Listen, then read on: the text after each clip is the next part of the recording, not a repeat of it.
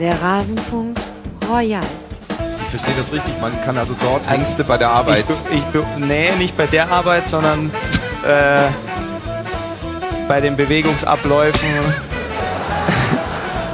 Ich glaube, aus der hey. Nummer kommst du nicht mehr raus. ja, ich versuch's, ich bleib dran.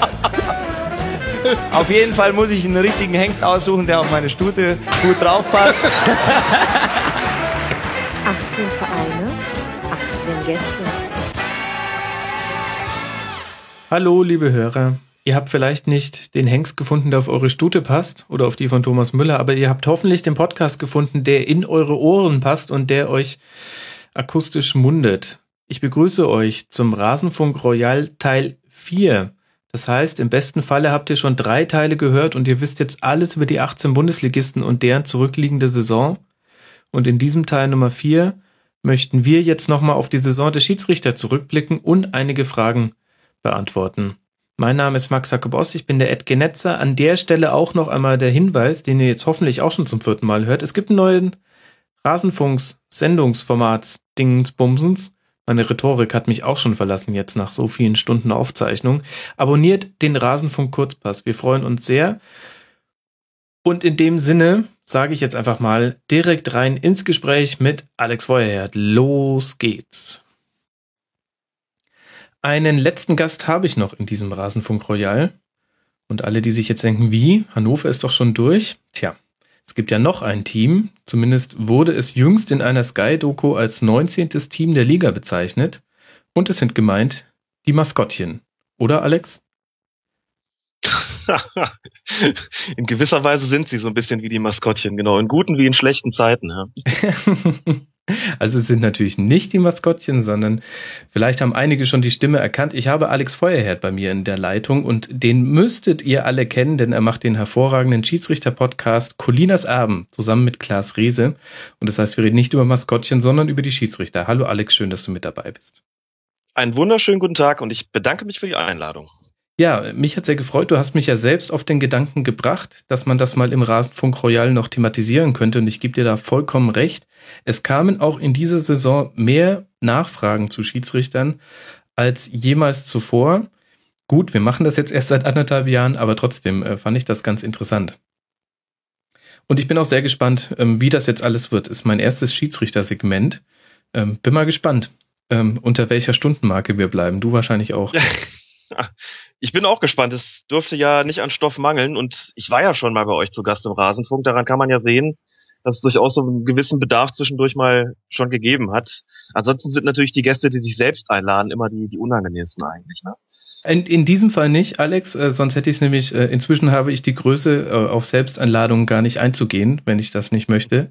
So halte ich äh, meinen eigenen Standard hoch. Nein, äh, das definitiv nicht. Und ähm, ja, du hast es angesprochen. Wir hatten dich ja auch schon zu Gast zu dem großen Aufreger, wo ich dich damals noch äh, spontan dazugeholt habe. Zu dem kommen wir auch noch. Aber lass mal gerne ganz von Anfang anfangen. Das mache ich gerne im Rasenfunk Royal und das lohnt sich auch bei den Schiedsrichtern. Ich habe mir mal den Kader der Schiedsrichter quasi angeguckt. Im Grunde habe ich ein bisschen das gemacht, was ich jetzt bei 18 Gästen zuvor auch schon gemacht habe. Und das ist ja generell ein Bereich, in dem man einige Namen sehr, sehr gut kennt und einige, die laufen einem immer nur mal wieder so vor dem Weg. Was aber ähnlich ist zu einer Fußballmannschaft, ist, dass es in diesem Kader immer wieder Veränderungen gibt, die einfach durch die Altersgrenze kommen. Das heißt, 47 ähm, Jahre ist, glaube ich, das maximale Alter, in dem man noch durch eine Pfeife pfeifen darf in deutschen Bundesliga-Stadien. Ist es richtig?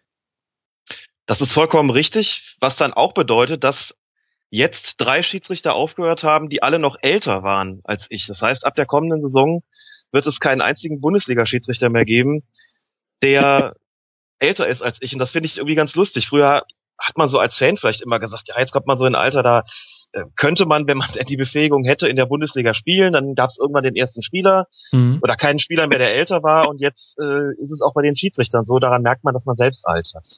Das finde ich gerade ein bisschen schwierig. Das heißt, selbst wenn bei mir alles optimal gelaufen wäre, was es nicht ist, und ich muss auch ganz klar dazu sagen, so, so nett vielleicht das mit dem Podcasten und so weiter ist, ich wäre von meinen Fähigkeiten her sicherlich keiner gewesen, der Spiele der ersten oder zweiten Fußball-Bundesliga hätte leiten können. Aber nehmen wir an, es wäre so gewesen, dann würde ich auch mit Ende dieser Saison unter die Altersgrenze fallen. Ja. Im krass. Bereich der Bundesliga. Jetzt musst du uns dann auch kurz nochmal ähm, deinen Hintergrund ein bisschen erzählen, ähm, denn auch wenn ich es verurteile, werden nicht alle Hörer Colinas Erben schon gehört haben. Erzähl uns mal kurz, du hast selbst gepfiffen, bis zu welcher Klasse und was machst du jetzt? Ich habe die Schiedsrichterprüfung im Jahr 1985 gemacht, einen Tag nach meinem 16. Geburtstag. Das weiß ich noch ganz genau. Man kann sich das auch ganz gut merken, weil es eben so kurz nach diesem besagten Wiegenfest gewesen ist. Hatte bis dahin ein paar Jahre im Verein gespielt, im Jugendbereich natürlich, immer ganz leidenschaftlich, aber nie besonders gut. Bin so von Position zu Position geschoben worden, habe dann beschlossen, Schiedsrichter zu werden. Unmittelbarer Auslöser war ein Jugendspiel, bei dem ich zwei Strafstöße verschuldet haben soll. Die waren selbstverständlich beide vollkommen unberechtigt. In Wahrheit waren sie wahrscheinlich total in Ordnung, nur ich habe gedacht, wir haben ja gerade 2 zu 7 verloren, ich habe zwei Elfmeter verschuldet. Das kann ich jetzt nicht schuld sein, deswegen muss es der Schiedsrichter gewesen sein. Und habe dem jungen Mann, der war damals ein Jahr älter als ich, dann noch nachgerufen, Wolfgang, was du kannst, das kann ich besser. Und habe gedacht, ey, mach doch die Schiedsrichterprüfung, ist doch irgendwie eine, eine dolle Sache. So zweiter Auslöser war, dass es damals von der Firma Kellogg's, das sind die mit den Cornflakes, für die, für die Älteren unter uns, die sich daran noch erinnern können, dass die Firma Kellogg's damals einen, so eine Art Preisausschreiben gemacht hatte. Das Preisausschreiben lautete, schreib den Namen eines Bundesliga-Schiedsrichters samt Wohnort auf eine Postkarte und schick es, äh, diese Postkarte an die Firma Kellogg's und du gewinnst automatisch eine gelbe und eine rote Karte. Habe ich getan. Der Schiedsrichter war übrigens Dieter Niebergall aus Rammelsbach. Solche schreibt man, solche Namen schreibt man auch nur drauf, wenn man gerade in der Pubertät ist. Bekam dann eine gelbe und eine rote Karte, hab die dann beim Fußballspiel gerade meinem, wie du dir denken kannst, hocherfreuten Bruder gezeigt. Klar. Und das alles zusammen hat dann dazu geführt, dass ich mir gedacht habe, komm, jetzt machst du die Prüfung. Die war damals in der Sportschule Koblenz Oberwert. Diese Sportschule gibt es heute noch. Und ich muss sagen, das hat sich alleine schon deshalb rentiert, weil ich die Klasse, die ich als Schiedsrichter erreicht habe, nämlich die Amateur-Oberliga, wie sie damals hieß, als Spieler noch nicht mal von der Bank aus gesehen hätte. Bei mir hätte es als Spieler maximal für die Kreisliga B gereicht, würde ich sagen. Mhm. Gesagt, mit viel Leidenschaft dabei, aber nicht besonders gut. Als Schiri habe ich dann doch andere Sphären des Amateurfußballs immerhin erklommen. Glaube aber auch, dass diese Oberliga, die damals die vierthöchste Klasse war, und als Assistent war ich in der Regionalliga unterwegs, damals die dritte Liga, heute ist die ja die vierte, dass das wirkt für mich wirklich die absolute Leistungsgrenze war. Also ich habe letztlich eigentlich schon mehr erreicht, als ich gekonnt habe, um das mal so zu sagen. Ich wäre kein, ich wäre kein Regionalliga-Schiedsrichter mehr geworden und ich glaube auch, das wäre für meine Fähigkeiten schon ein Tick zu, zu viel gewesen. Ich habe das, glaube ich, einigermaßen gut über die Bühne gebracht, aber das war jetzt nicht so überragend, dass man hätte sagen können, der Feuerherd gehört irgendwie in der Lizenzspielerbereich. Ganz sicherlich nicht. Das sieht man interessanterweise immer in der Zeit, wo es so ist, dann selbst ein bisschen anders. Ich war natürlich unglaublich ehrgeizig. Ich habe gedacht, Mhm. klar, ich will unbedingt noch hoch und vielleicht sogar einmal in, in den Profifußball. Aber also gerade mit dem Abstand im Nachhinein muss ich sagen, das war äh, vollkommene Idiotie. Ich habe mir aber auch als, als junger Schiedsrichter gar nicht vorgenommen gehabt, in die Bundesliga zu kommen, sondern mein Ziel war damals die Verbandsliga. Das war damals die fünfte Liga. Das war nämlich in meinem damaligen Fußballverband, dem Rheinland, die Klasse, ab der man Schiedsrichterassistenten, die damals noch Linienrichter hießen, bekam. Alles, was drunter war, da fuhr man immer alleine raus. Das ist heute auch ein bisschen anders zum Glück, aber damals war die Verbandsliga die erste Klasse mit Schiedsrichterassistenten. Da habe gedacht, boah, mal der Kopf von so einem Gespann zu sein, mal eigene Assistenten, Linienrichter zu haben. Das würde ich gern schaffen. Das habe ich dann 98 geschafft. Dann kam noch eine Klasse drauf und als Assistent sogar noch eine weitere. Jo, und seitdem, seit 85 mache ich das, seit 98, um die, die Frage, die ich jetzt schon viel zu lange beantworte, abzuschließen. Ab 98 äh, habe ich dann mit der Ausbildung der Schiedsrichter angefangen, in verantwortlicher Position, erst im Fußballkreis Bonn und ab 2007 im Fußballkreis Köln, wo ich auch inzwischen lebe. Was kann man noch sagen? Schiedsrichter, Schiedsrichterausbilder, Schiedsrichterbeobachter. Also ich habe meine aktive Schiedsrichterkarriere im höherklassigen Amateurbereich 2005 beendet, maßgeblich wegen der Knieverletzung. Ich hatte immer wieder Probleme mit dem Meniskus, die sich nicht mehr richtig in den Griff bekommen ließen. Habe anschließend sofort auf die andere Seite gewechselt. Mache seitdem offiziellen Schiedsrichterbeobachter. Das heißt, ich bin sonntags in der Regel draußen, um Mhm. Kollegen die Pfeifen anzugucken und sie nach offiziellen Maßstäben dann auch zu bewerten, zu bepunkten sozusagen und damit mitzuentscheiden über ihren Auf- und ihren Abstieg und ihren Klassenerhalt, denn das gibt es bei den Schiedsrichtern auch. Und ansonsten bin ich im Fußballverband Mittelrhein auch noch ein sogenannter Mentor. Das heißt, ich betreue jüngere förderungswürdige Schiedsrichter durch die Saison, meistens ein oder zwei.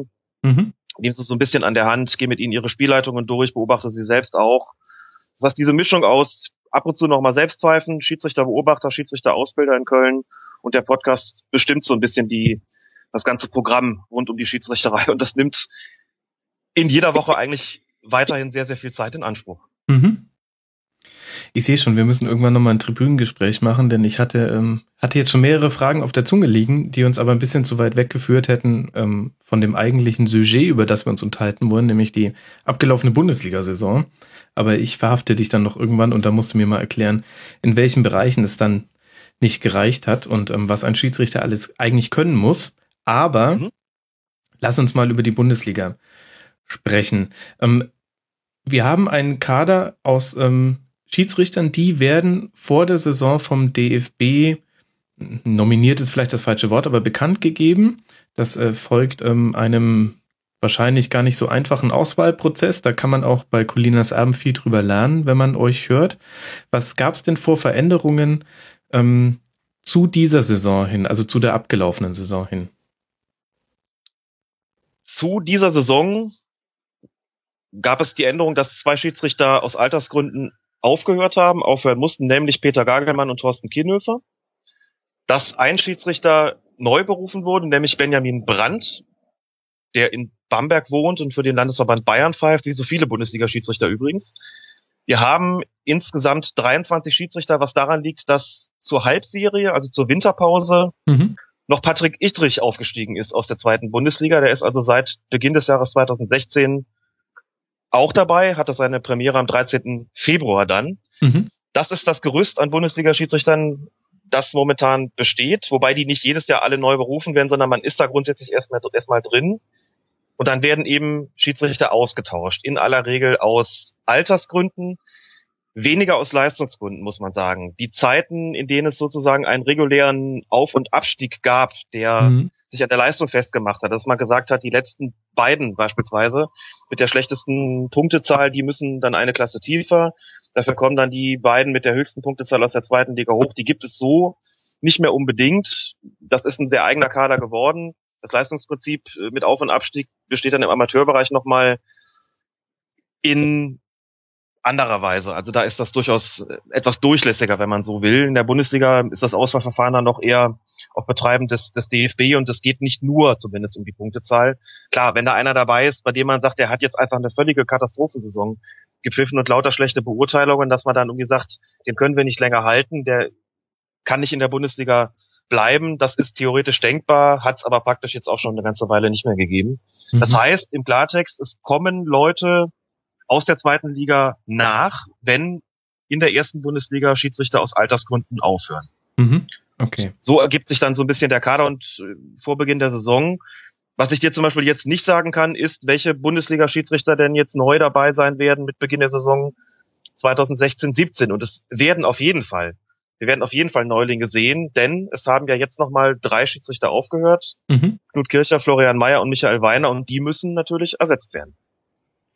Okay, da darf man gespannt sein. Ähm, noch kurz zur Erklärung. Schiedsrichter werden mit einer Punktzahl und einem Bewertungsbogen bewertet in jedem Spiel und das ist die von dir genannte Punktzahl. Und äh, so kann man eben dann quasi eine, eine Tabelle der Schiedsrichter anhand dieser Punktzahlen eben fingieren, so wie du es angesprochen hast. Aber so wird es nicht gemacht. Da gibt es bestimmt auch äh, gute Gründe für, glaube ich. Da müssen wir jetzt auch, das machen wir mal im Tribünengespräch, dass wir da so ein bisschen grundsätzlich drüber reden. Aber jetzt wissen wir, okay, es kamen insgesamt ähm, zwei Schiedsrichter mit dazu, einer in der Winterpause. Sehr, sehr junge Herren, da fühlt man sich auch wieder alt, muss ich sagen, wenn ich mir angucke, dass ein Benjamin Brandt Jahrgang 89 ist, der ist vier Jahre jünger als ich. Ähm, nun ja, so ist das. Was gab es denn neben den personellen Veränderungen für Regeländerungen vor der Saison, die wichtig waren?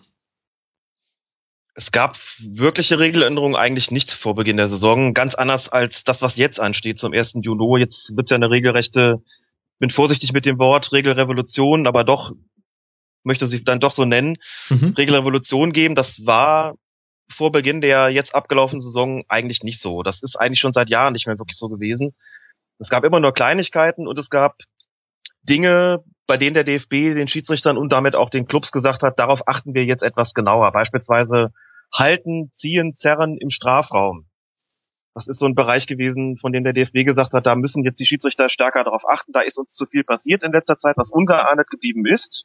Mhm. Also werden wir da auf unser Augenmerk richten. In den Jahren davor war es dann vielleicht mal das Thema Handspiel oder das Thema Ellenbogeneinsatz beziehungsweise Unterarmeinsatz. Also es gab immer so Schwerpunkte. Die Schwerpunkte ergaben sich aus den Beobachtungen der DFB-Schiedsrichterkommission während einer Saison mhm. und den Schlussfolgerungen, die sie daraus gezogen hat. Wirkliche Regeländerungen, also Änderungen im Regelwerk, da ist eigentlich in den vergangenen Jahren nicht, wie gesagt, nicht so wahnsinnig viel gewesen, aber das wird sich jetzt ändern. Es wird sehr, sehr viele neue Neuigkeiten geben, Neuerungen geben, die problemlos umgesetzt werden können. Können wir vielleicht auch noch kurz, kurz drüber sprechen dann später. Mhm. Ähm, und, und einige größere Sachen dann vielleicht auch, die die Schiedsrichter vielleicht mehr fordern werden. Aber ansonsten, wie gesagt, das Augenmerk eher auf den, auf den Schwerpunkten und gerade in einem Bereich, das war nämlich der, wo es hieß, achtet doch mal ein bisschen mehr auf das, das Ziehen und Zerren im Strafraum, auf das Halten. Mhm. Da ist uns zu viel durchgegangen in den vergangenen Jahren, hat dann auch so ein bisschen so eine Boomerang-Wirkung eigentlich entfaltet, denn Helmut Krug, also der Schiedsrichtermanager der deutschen Fußballliga, nicht des DFB, sondern der DFL, sagte während der Saison dann mal, wir haben das Gefühl, dass seit wir gesagt haben, die Schiedsrichter sollen stärker darauf achten, sich die Spieler plötzlich schneller hinwerfen im Strafraum. Also quasi die okay. mhm. Erhöhte Alarmbereitschaft der Schiedsrichter für ihre Zwecke ausnutzen. Wir deswegen permanent Situationen haben, wo die Schiedsrichter dann gefragt sind, sollen wir da jetzt einen Strafstoß pfeifen oder sollen wir es dann doch besser lassen? Also das hat sich so ein bisschen als kontraproduktiv erwiesen, muss man sagen. Mhm. Ansonsten ergeben sich dann auch viele Themen dann immer so ein bisschen im Laufe der Saison, dass man plötzlich merkt, irgendwas wird besonders heftig diskutiert, sei es jetzt Handspiel, sei es Abseits, sei es irgendwelche Fußvergehen, wie man so schön sagt, also sprich Fouls mit dem, mit dem Fuß. Kann ja auch auf eine andere Art und Weise faulen, beispielsweise durch Stoßen oder Halten. Sowas ergibt sich dann immer so ein bisschen im Laufe der Saison. Aber das war jetzt nicht unbedingt ein Schwerpunkt, der vor der Spielzeit schon angesprochen worden ist. Mhm. Okay, also wir halten fest, äh, nennenswerte Regeländerungen nicht, sondern neue Schwerpunkte, so wie vor jeder Saison, aber eine technische Neuerung. Wir haben die Torlinientechnologie in der Bundesliga erlebt. Und wenn ich es richtig im Kopf habe, wurde die auch gleich schon am ersten Spieltag demonstriert. Die ist gleich am ersten Spieltag zum Einsatz gekommen, nämlich in Darmstadt, wobei ich jetzt offen gestanden nachgucken müsste, gegen wen Darmstadt gespielt hat. Das war eine Aktion, da ging es darum, dass der Ball nicht hinter der Linie war. Meine Hannover ich, war, glaube ich, äh, der Gegner, aber ich guck mal nach. Mhm. Also sagen wir Darmstadt Hannover. Ich glaube auch. Ich glaube auch, glaube, du hast recht. Da hat Felix Brüch, der Schiedsrichter, hinterher gesagt, ich glaube, das hätten wir so auch entschieden, aber es mhm. ist natürlich trotzdem sehr praktisch und sehr gut gewesen, dass wir die entsprechende Bestätigung bekommen haben.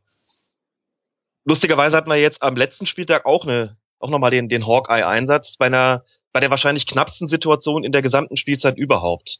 Ja.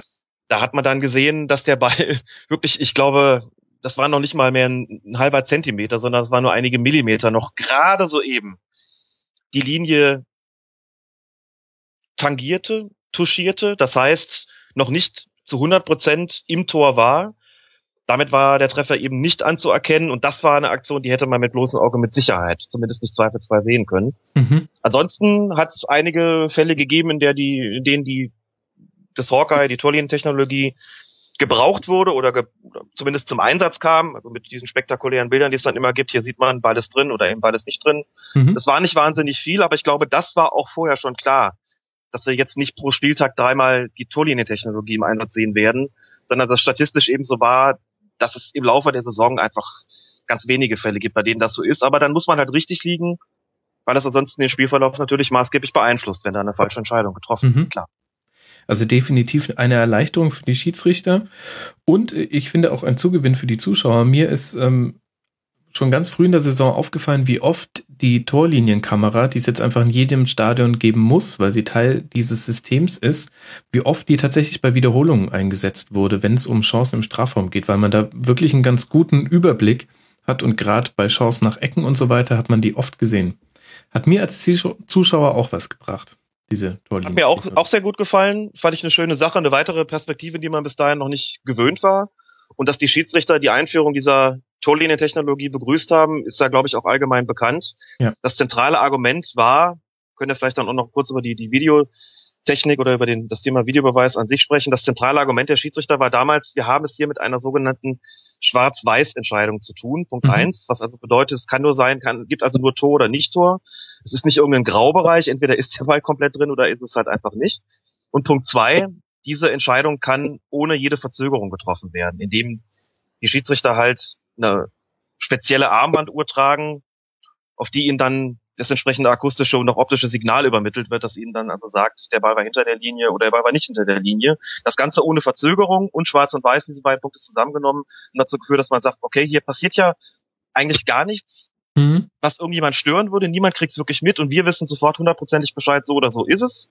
Abzüglich irgendeines Toleranzbereichs, der nun mal nicht auszuschließen ist. Deswegen haben es alle befürwortet, alle begrüßt, weil man gesagt hat, das erleichtert uns doch die Arbeit ganz immens, hält nichts auf. Und insofern kann man da, glaube ich, auch ein positives Fazit ziehen. Ob sich das dann immer rechnet, finanziell gesehen, das äh, vermag ich nicht zu sagen, das mögen dann andere ausrechnen. Mhm. Ja, denke ich auch. Ähm, Torlinientechnologie unumstritten und der 34. Spieltag bei Hoffenheim gegen Schalke war das. Hat uns das auch nochmal eindrucksvoll bewiesen. Das war mit menschlichem und auch mit technischem Nicht-Torlinientechnologieauge nicht zu erkennen.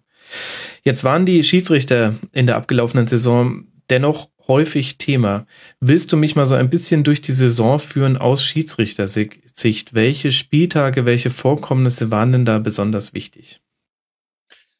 Um es nicht überzustrapazieren, würde ich einfach mal in aller Kürze nochmal vier Situationen rekapitulieren, die, glaube ich, so die größten Aufreger waren. Mhm. Zumindest die größten, größten Aufreger für die Öffentlichkeit.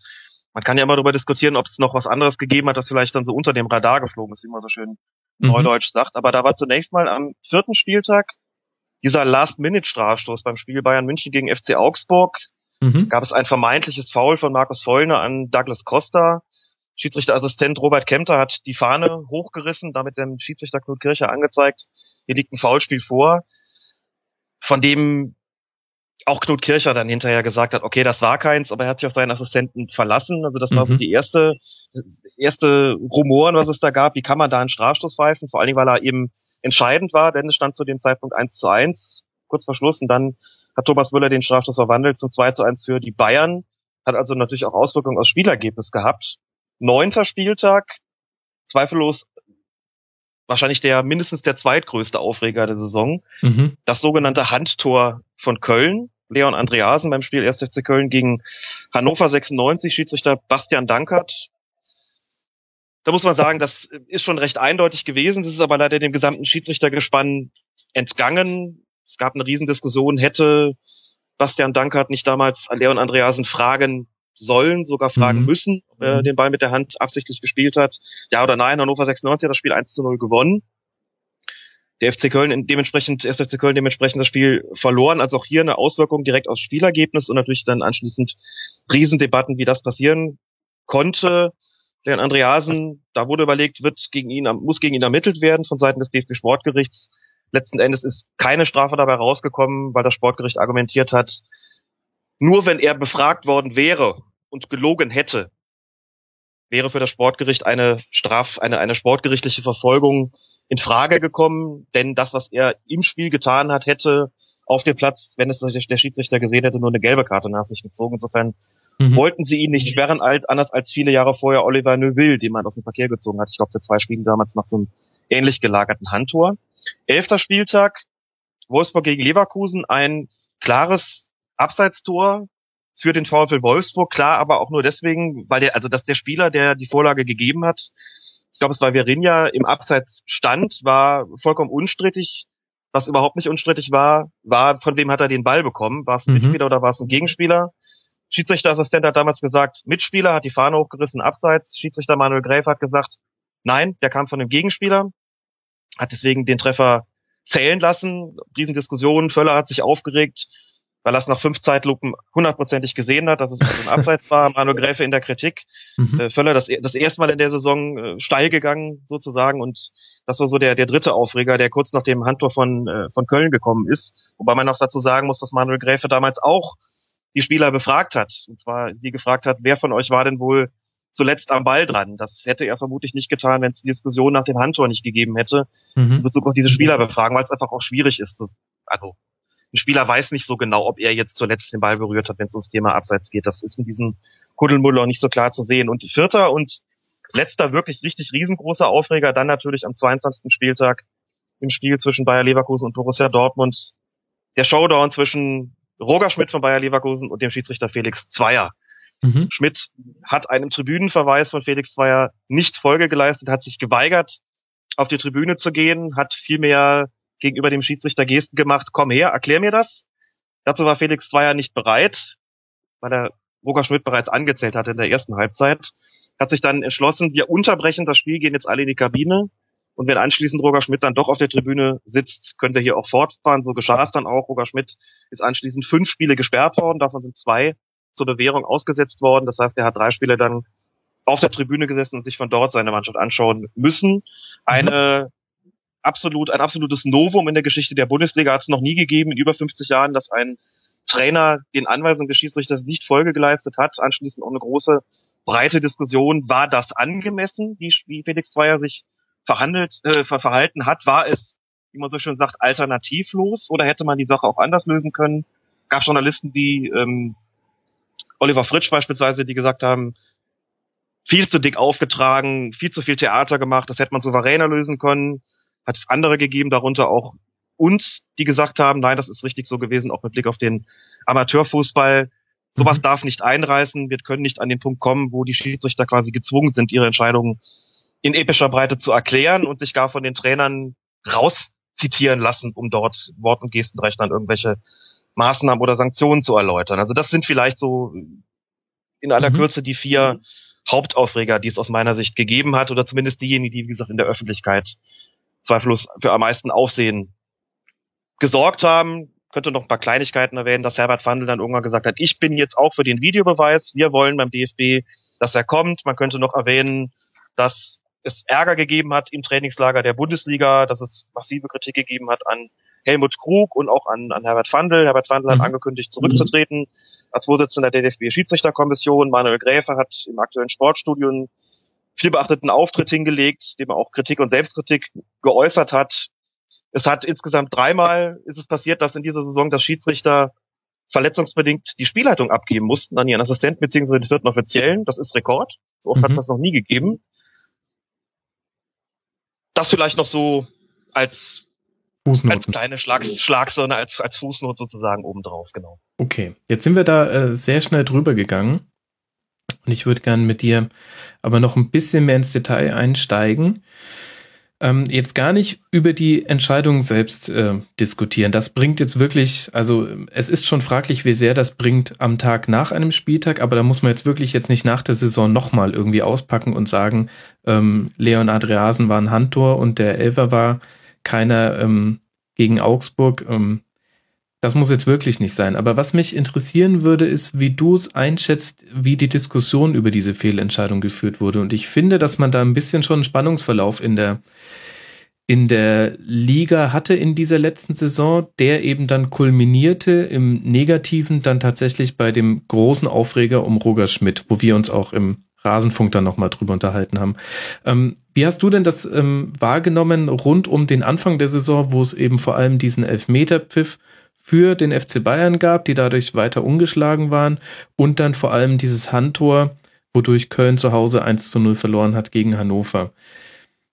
War das anders als in bisherigen Spielzeiten oder ist täuscht mein Eindruck, dass das alles ein bisschen aufgeregter war, schon zu diesem frühen Zeitpunkt in der Saison? Das ist genau der Punkt. Es war auch noch zu einem sehr frühen Zeitpunkt in der Saison und ich glaube, der Eindruck täuscht dich nicht. Ich hatte zumindest einen sehr, sehr ähnlichen. Vielleicht neigt man mit seinem Kurzzeitgedächtnis immer ein bisschen stark dazu, das, was man unmittelbar erlebt, auch absolut zu setzen. Aber wenn ich mir das Ganze nochmal so anschaue und wenn ich mir so Gedanken drüber mache, wie hatten sich das eigentlich in den, in den vergangenen Jahren irgendwie zugetragen, dann habe ich schon den Eindruck, ist es deutlich mehr geworden. Als Manuel Gräfe nach dem 17. Spieltag im aktuellen Sportstudio war, hat er auch gesagt, wir haben das Gefühl, es hat zugenommen, es ist mehr geworden an Kritik, hat auch gesagt, wir können mit dem Vorrundenverlauf nicht zufrieden sein. Ein solches Fazit ziehen Schiedsrichter und ihre, ihre Chefs, denn Herbert Fandl hat quasi wortgleich dasselbe gesagt, das gleiche gesagt, solches Fazit ziehen Schiedsrichter und ihre Chefs normalerweise nicht allzu häufig. Normalerweise ist es immer eher so, dass man sagt, ja, es hat Kritik gegeben, man muss auch einfach die, die positiven Seiten sehen. Da würde ich ja grundsätzlich auch zustimmen. Aber da war, hat man schon gemerkt, irgendwas ist anders gegenüber mhm. dem Vorjahr. Irgendwas ist anders. Es ist irgendwie aufgeregter.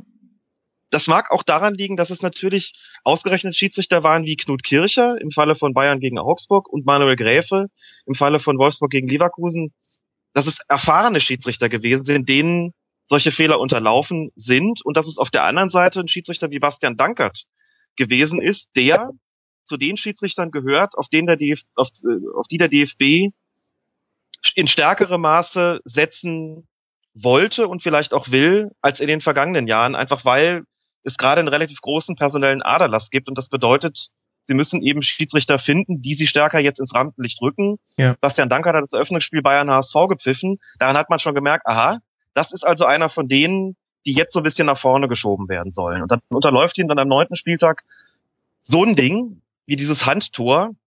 Und dann reden die Leute natürlich auch darüber, dass sie sagen, und das ist jetzt also der, der Nachwuchs des DFB, der in Zukunft vielleicht auch dann irgendwann mal Bayern gegen Dortmund pfeifen soll. Mhm. Interessant. Die sehen das, ja noch nicht mal klarste Handspiele. Ne? Aber ist das nicht eher eine Schiedsrichtersicht? Ähm, wenn ich ehrlich bin, kann ich mir kaum vorstellen, dass so arg viel andere dieses Wissen um die ähm, Position und Rolle von Bastian Dankert in der Zukunft haben und vor allem ja nicht in der ersten, in der ersten Emotion. Also ich habe den Eindruck, es gibt ja so zwei Ebenen der Spielbetrachtung. Und die eine Ebene ist direkt nach Spielschluss. Da, da finde ich, ist relativ viel zu entschuldigen, was Formulierungen angeht, was ähm, ja generell auch was Inhalt von Aussagen angeht, denn es ist extrem undankbar, vollgepumpt mit Adrenalin, die Frage gestellt zu bekommen, äh, warum war Ihre Mannschaft so schlecht? Da gestehe ich zu, dass es da manchmal einfacher ist, den Finger zu heben und zu sagen, schauen Sie mal, was der da in Minute 64 gepfiffen hat. Ähm, das geht ja wohl gar nicht. Das gestehe ich noch zu. Ähm, aber mein Eindruck war, dass es auch danach in den Medien, die quasi, ich sag mal, eine Stunde Reflexionszeit haben für ihre Artikel, dass es auch dann immer noch sehr hoch priorisiert wurde. Woran, womit erklärst du denn das? Denn ich glaube ehrlich gesagt nicht, dass es daran liegt, dass man, dass man sich gesagt hat, Mensch, es ist das ausgerechnet dem Gräfe passiert. Das spielt da vielleicht noch ein bisschen mit rein, aber ganze Spielberichte hängen sich an Schiedsrichterfehlentscheidungen auf. War das denn früher auch so oder? Also Vielleicht noch ganz kurz zum Anfang deiner Frage. Du hast, magst sicher recht haben, dass es zumindest in, in vielen Medien nicht unbedingt die Schiedsrichter-Experten gibt, die dann auch wissen, dass so jemand wie Bastian Dankert vom DFB jetzt so ein bisschen gepusht wird. Das, das weiß man dann vielleicht eher beim Kicker beispielsweise, wo es tatsächlich auch Spezialredakt oder Redakteure gibt, die darauf spezialisiert sind, was ist mit den Schiedsrichtern oder vereinzelte andere Sportjournalisten, die da durchblicken.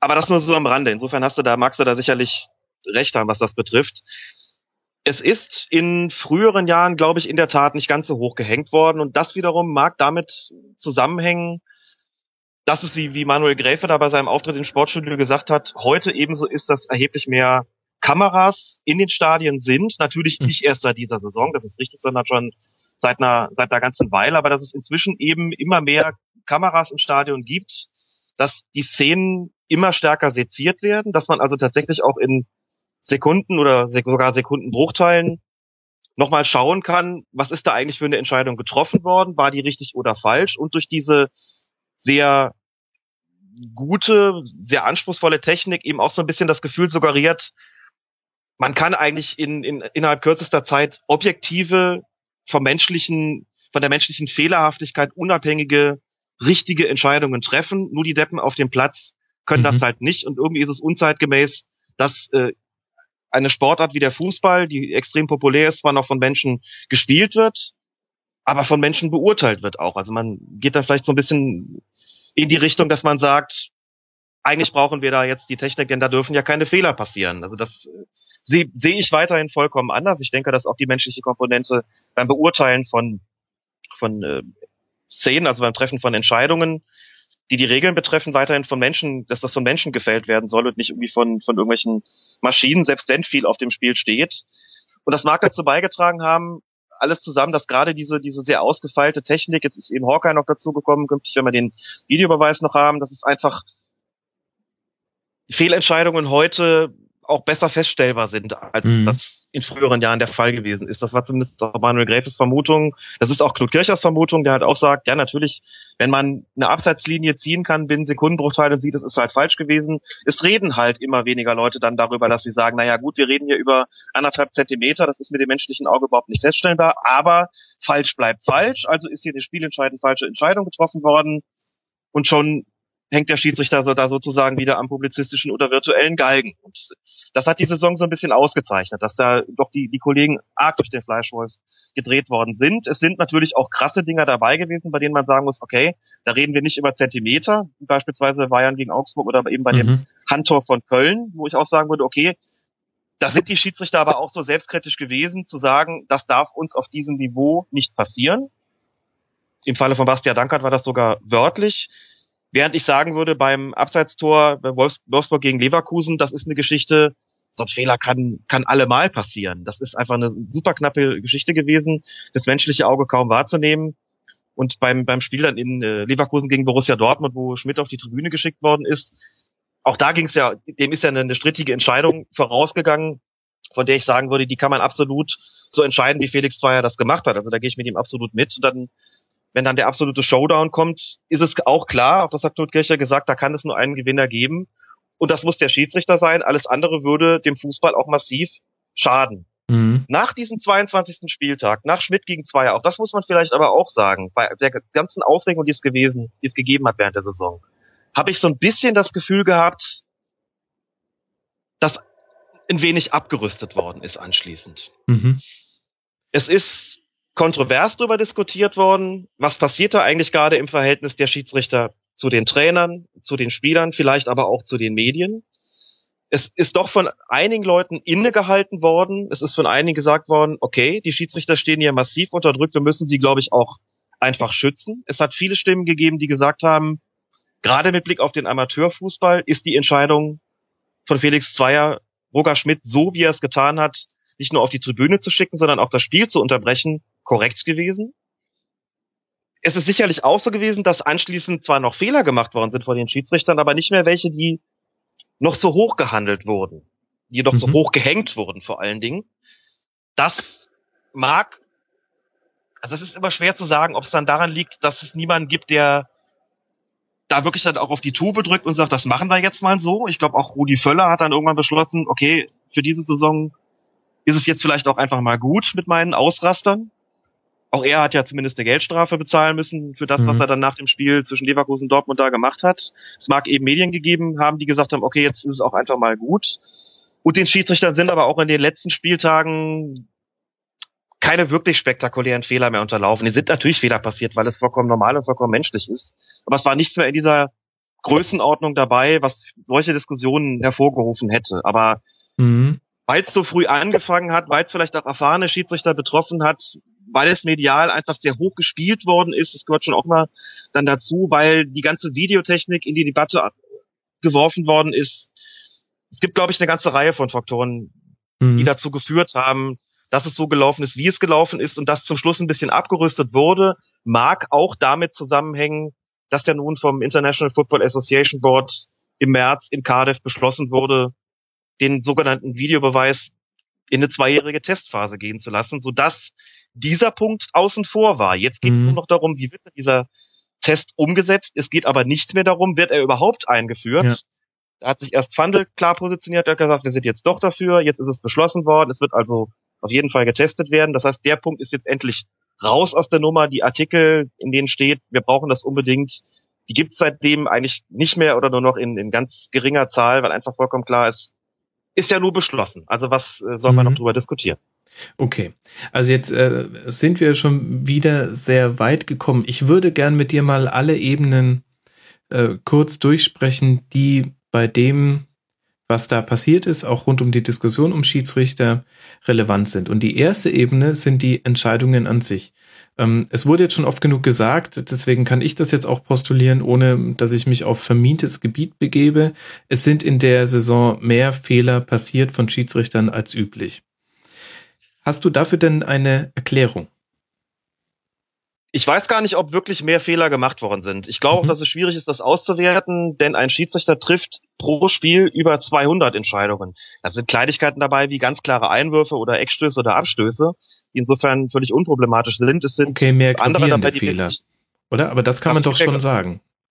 Was man sagen kann, was man, glaube ich, unangefochten sagen kann, ist, dass es, dass mehr Fehler passiert sind, über die lang und breit diskutiert worden ist. Okay. Ob das dann im Vergleich zu Vorjahren wirklich insgesamt auch gravierendere Fehler sind, das ist immer schwierig. Also die Öffentlichkeit ist sicherlich ein Maßstab, aber sie ist nicht unbedingt der Maßstab und sie ist vor allen Dingen für die Beurteilung von Schiedsrichterleistungen durch die dafür Zuständigen im Bereich des Deutschen Fußballbundes überhaupt nicht das einzige Kriterium. Der DFB nimmt natürlich zur Kenntnis, worüber gesprochen wird und natürlich Mhm. ist das immer auch ein Faktor, von dem sie sagen, da müssen wir irgendwie gegensteuern. Wir müssen unsere Schiedsrichter A schützen, wir müssen gucken, wie wir das hinkriegen, dass weniger darüber geredet wird, aber vor allen Dingen müssen wir natürlich gucken, dass es möglichst nicht mehr passiert, dass sowas wie ein Handtor von Köln oder auch so ein Strafstoß wie bei Bayern gegen Augsburg da gepfiffen wird. Ob es insgesamt mehr gravierende Fehler sind als in den vergangenen Jahren, ich weiß es nicht. Es ist auf jeden Fall so gewesen, dass es mehr Fehler sind, über die diskutiert worden ist. Das ist, das ist vollkommen klar. Und da hat auch keiner groß drum herum geredet. Und wie gesagt, auch Gräfe und, und Fandl haben zur Halbserie gesagt, wir haben eine Hinrunde hinter uns, mit der wir nicht zufrieden sein können. Und das sind da also selbstkritisch gewesen. Nicht, dass die das sonst nicht gewesen wären, aber das war schon deutlich eindeutiger. Insofern hat Genau. der DFB da möglicherweise auch Erkenntnisse gehabt, die dazu geführt haben, dass sie eben gesagt haben, okay, hier läuft irgendwas schlechter als in den Vorjahren. Mhm. Und was, was sind die Erklärungsansätze, die man dafür haben kann, dass es schlechter lief als bisher? Ich glaube, es ist eine fließende Entwicklung, die wir so in den vergangenen Jahren hatten. Ich kann da auch da vielleicht mal Manuel Gräfe zitieren, der im Sportstudio gesagt hat, wir stehen heute 90 Minuten unter Dauerstrom, wir haben einen 160er Puls. Wenn der Ball ins Tor oder Seitenaus fliegt, wird sofort von Balljungen ein anderer Ball ins Spiel gebracht. Das hatten wir ja vor einigen Jahren noch nicht. Das heißt, man hat permanent, man ist permanent in Bewegung, es ist permanent Mhm. Tempo im Spiel. Gräfe hat auch gesagt, das fand ich sehr interessant, weil das, weil wir jetzt in diesen Bereich kommen, der dann auch die, die Entwicklung des gesamten Fußballs betrifft. Gräfe hat auch gesagt, das Gegenpressing forciert das Spiel eminent. Mhm. Klar, weil es das Spiel einfach wesentlich äh, schneller macht, weil es die Zweikämpfe intensiviert. Und da sind die Schiedsrichter natürlich auch gefordert. Hat Gräfe gesagt, wenn permanent die Bälle neu reinfliegen, wenn wir gar keine Gelegenheit mehr haben, durchzuschnaufen, wenn mit Gegenpressing gearbeitet wird, also im Grunde es kaum noch Ruhephasen im Spiel gibt, dann betrifft das auch die Schiedsrichter und dann hast du noch ein, eine gestiegene Zahl von Kameras, die dafür sorgen, dass es einfach auch einen immensen psychologischen Druck natürlich auf die Schiedsrichter gibt Mhm. dann hast du hier ein Paket aus, aus einzelnen Faktoren, die sicherlich dazu beitragen, dass es einfach schwieriger geworden ist. Ich fand genau diesen, diesen Punkt mit dem, mit dem Gegenpressing, man kann auch noch andere Punkte nennen, ähm, das Thema taktische Fouls beispielsweise. Mhm. Taktische Fouls, da gibt es für die Schiedsrichter klare Vorgaben, ich will das jetzt gar nicht in Extenso hier ausführen, aber es gibt klare Vorgaben, was man unter dem taktischen Foul zu verstehen hat, nämlich die Unterbindung eines erfolgversprechenden Angriffs. Ein Trainer sieht aber, ist möglicherweise völlig anders, wann ein solcher Ja. erfolgversprechender Angriff überhaupt gegeben ist, als ein Schiedsrichter. Also gibt es Streit. Ich habe mich da lange mal mit dem äh, Landesliga-Trainer drüber unterhalten, der den Schiedsrichter beschimpft hat während des Spiels und ich mich mit ihm hinterher unterhalten habe. Und Wir haben uns genau über diesen Punkt, wir haben genau über diesen Punkt diskutiert und rausgefunden, wir verstehen beide was völlig anderes darunter. Und es Mhm. gibt da auch, glaube ich, gar keinen wirklichen fachlichen Austausch zwischen Schiedsrichtern und Trainern über solche Fragen, wo dann einfach auch klar ist, wir müssen vielleicht Verständnis füreinander entwickeln und die Schiedsrichter müssen vielleicht nochmal deutlicher machen, warum sie und wann sie eine Verwarnung aussprechen in so einem Fall und die Trainer müssen vielleicht erklären, warum sie das ganz gern noch an, an zu viel früheren Zeitpunkt irgendwie hätten. Also das sind sicherlich alles so, so Faktoren, ähm, die eine Rolle spielen. Dazu kommt, dass Gräfe gesagt hat, es muss weiter an der Professionalisierung im Schiedsrichterwesen gearbeitet werden. Er hat da vor allen Dingen die Bereiche Trainingssteuerung und Physiotherapie genannt, hat gesagt, wir Okay. sind im Trainingslager und in Mallorca und haben für, für 47 Schiedsrichter oder wie viel es waren, einen Physiotherapeuten. Das ist zu wenig.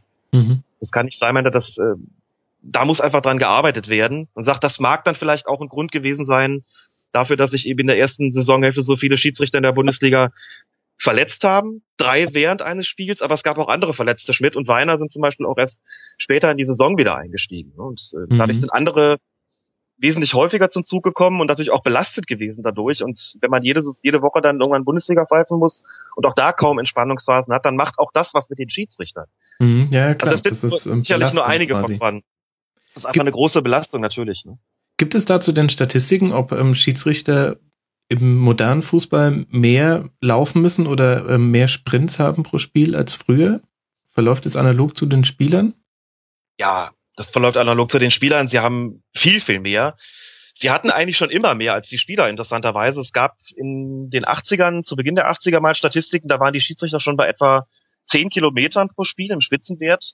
Mhm. Da war man bei den Spielern oft noch nur bei fünf oder sechs. Inzwischen ist man bei Spielern ja oft bei 11, 12, 13 Kilometern. Bei den Schiedsrichtern ist das auch das Minimum. Also die kommen auch wenigstens auf 12, 13. Manche mhm. laufen dann doch nochmal erheblich mehr. Sie müssen häufiger sprinten, sie müssen wesentlich fitter sein und äh, da würde ich auch sagen, guck dir die Spieler an, wie sie in den 80ern ausgesehen haben, da genügen schon die Panini-Alp. Äh, da waren die Schiedsrichter ja aber nicht drin, aber denk noch mal zurück oder guck noch mal auf ältere Fotos. Ja, ja. Die haben früher die Schiris ausgesehen und wie sehen sie heute aus? Heute sind es Leistungssportler, selbstverständlich. Die haben alle keine Bäuchlein mehr, die haben alle eine, eine sportliche, drahtige Figur, sind de facto natürlich auch Profis, die äh, spezielle, ein spezielles Trainingsprogramm haben. Herbert Fandel sagt, 80 Prozent der Schiedsrichter haben auch private Trainer. Auch das ist vollkommen anders als früher natürlich, mhm. von denen sie betreut werden, mit denen sie das Trainingsprogramm abstimmen. Gar nicht zu reden von den theoretischen Schulungen, die sie ja auch durchlaufen müssen und die sie ständig in Anspruch nehmen, dass sie halt also mit Videoszenen konfrontiert werden, mit Stützpunktbesprechungen und so weiter und so fort. Das sind ja alles Geschichten, die deutlich intensiviert worden sind Mhm. verglichen mit den 70er, 80er und, und 90er und sogar den, den sogenannten Nullerjahren natürlich. Also da ist schon viel getan worden und trotzdem sagt Manuel Gräfe, es reicht noch lange nicht, gerade im Bereich Trainingssteuerung und Physiotherapie. Mhm. Nicht ganz ernst gemeinte These, vielleicht regt man sich auch deswegen viel, viel mehr als früher über die Schiedsrichter auf, weil man sich einfach optisch nicht mehr mit ihnen identifizieren kann. Mir fehlen da die Bäuchlein. und dann ja, erwarte ich von so jemandem auch. Aus. Ja, es drückt natürlich was aus, ist ja recht, wenn alle kennen noch den Spruch von Ahlenfelder. Ja, ne? klar. Der sagt, Latex setzt sich, setzt sich hin, das kriegst du Patex unter den Arsch. Oder eben sagt, äh, die Geschichten, die legendären Geschichten da mit dem, mit dem Ahlenfelder, dem, dem Bier und dem äh, Malteserkreuz, den sie da mittags immer getrunken haben, oder die fette Gans oder was auch immer, und dem Spiel da in Bremen, dazu zu früh zur Pause gepfiffen haben. Klar, das sind alles nette Anekdoten, heute vollkommen undenkbar und um das übrigens auch nur ganz am Rande anzumerken, ich meine, bin ja wie gesagt im Bereich der Schiedsrichterbeobachtung im Amateurfußball unterwegs.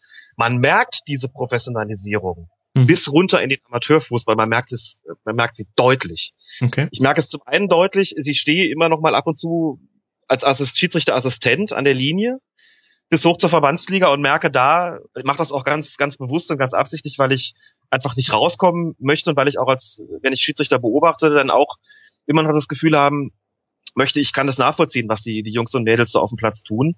Das Spiel ist wesentlich schneller geworden, wesentlich intensiver. Es werden andere taktische Anweisungen rein, äh, reingerufen. Es wird ganz anders gespielt als früher. Man hat weniger Pausen. Die Abseitsauslegung ist deutlich anspruchsvoller geworden für die Schiedsrichter und ihre Assistenten, um nur einige Beispiele zu nennen. Also man merkt, diese gesamte Professionalisierung ist ja nicht so, dass die da irgendwie in der Landesliga heute noch mit Libero spielen würden. Mit nicht mhm. sie das. Ähm, auch da ist es so, dass die Spieler inzwischen keine Bäuchlein mehr haben. Und auch da ist es so, dass die Schiedsrichter inzwischen, also zumindest die Hauptschiedsrichter, vollkommen durchtrainiert und austrainiert sind und einem ganz anderen Tempo, ja. das ganz anderes Tempo gehen müssen. Das ist also nicht mehr mein Fußball, Alex. Das ist nicht mehr mein Fußball. Ich bin noch aufgewachsen mit Schiedsrichtern. Ich hatte einen, mein, mein Lieblingsschiedsrichter hat sich immer, ist immer direkt nach dem Anpfiff an die Bande gelaufen auf Höhe der Mittellinie und äh, dort angelehnt blieb er stehen die nächsten so viele Minuten, wie er spielen lassen wollte. Das variierte auch sehr stark. Das war mein Liebling. Wahnsinn. Ja, schade. Okay, aber bevor wir weiter. Man heute, man heute nicht mehr und das, ja. Jetzt auch nach dem Spiel übrigens. Mhm. Also wir, wir müssen definitiv mal ein Tribünengespräch machen, da ähm, äh, will ich noch ein paar Anekdoten mit dir durchgehen. Aber wir wollen ja über die Bundesliga-Saison sprechen. Also wir stellen fest, äh, die Belastung ähm, für die Schiedsrichter sind gestiegen, zum einen, ähm, weil sich das Spiel verändert hat und eine ganz andere Art von Athletik gefordert ist und gleichzeitig, äh, weil es mehr Kameras gibt und deswegen ähm, viel schneller in der Berichterstattung schon Schiedsrichterfehlentscheidungen thematisiert werden können.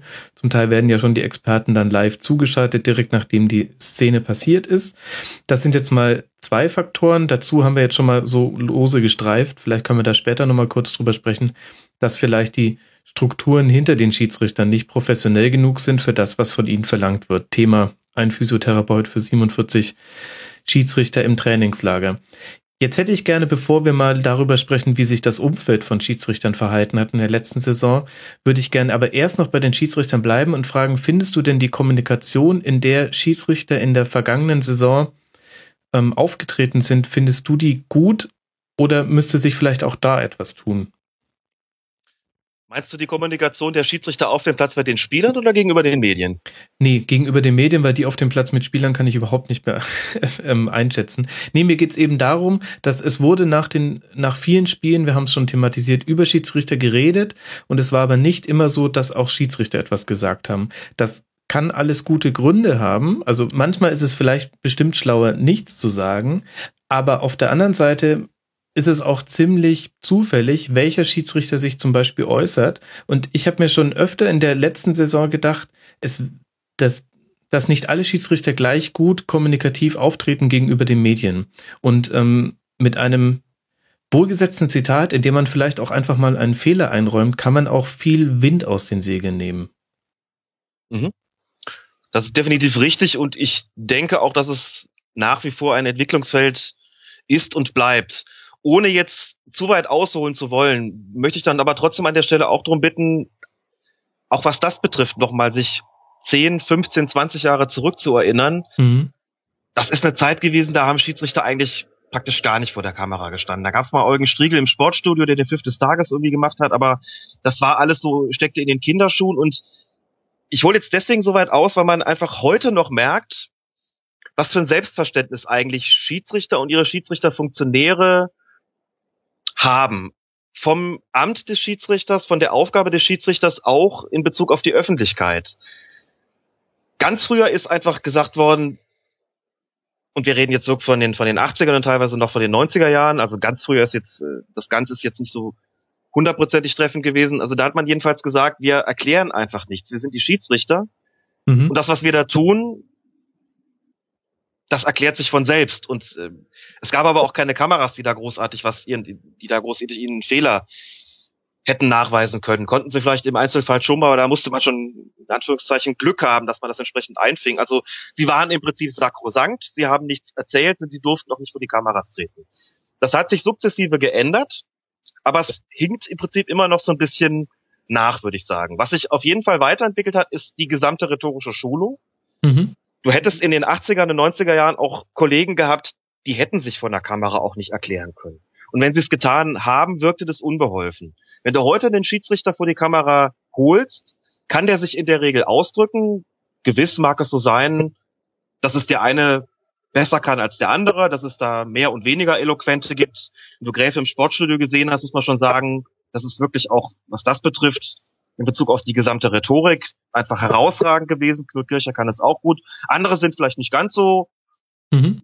telegen, nicht ganz so in ihrer Rhetorik nicht ganz so ausgefeilt wie die eben genannten, aber im Großen und Ganzen können es im Prinzip alle, denn die sind auch ansonsten gefordert, ihren Mann beziehungsweise ihre Frau zu stehen, in ihrem Kreis, in ihrem Verband, gegenüber den Clubs müssen sie auch kommunizieren. Das geht heute nicht mehr, dass du nicht reden kannst. Also das hat sich schon weiterentwickelt.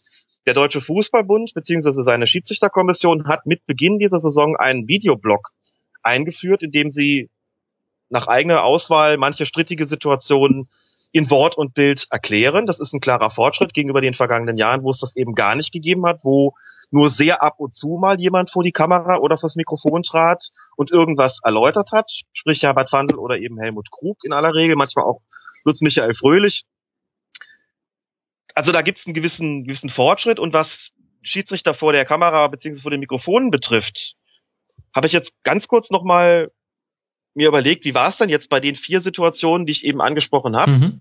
die so die größten Aufreger waren und in diesen vier Fällen ist es tatsächlich so gewesen, dass die Schiedsrichter auch jedes Mal vor der Kamera gestanden haben. Knut Kircher bei Bayern Augsburg, Bastian Danke bei dem Handtor von Köln, Gräfe bei nach, Lever nach Wolfsburg gegen Leverkusen und Felix Zweier nach dem Tribünenverweis für Roger Schmidt dabei, Leverkusen gegen Dortmund. Und alle vier haben ihre Entscheidungen, ich finde, plausibel gemacht. Alle vier haben ihre Entscheidungen oder ihre Entscheidungen transparent gemacht. Alle vier haben es wie ich finde, auch rhetorisch gut begründet, haben sich auch gut verkauft und haben nach meinem Dafürhalten es geschafft, Verständnis für ihr Vorgehen zu wecken. Okay. Wir können jetzt andere Situationen raussuchen, bei denen sie nicht vor die Kamera sich gestellt haben oder vors Mikrofon getreten sind und wo Leute auch gesagt haben, warum erklären die das eigentlich nicht? Es mag auch Situationen geben, wo sie vielleicht einfach mal in Ruhe gelassen werden wollen. Auch Spieler sind nicht immer bereit, nach einem, nach einer Partie, die für sie nicht so gut gelaufen ist, sofort vor die Mikros zu treten und darüber zu sprechen, was gerade passiert ist. Und so ist es bei den Schiedsrichtern manchmal eben auch. Das kann ich vollkommen nachvollziehen, dass wenn du fix und alle bist und weißt, da draußen steht eine Meute, die wartet nur darauf, dass sie über dich herfallen kann, dass man dann auch mal sagt, Jungs und Mädels, heute mal nicht.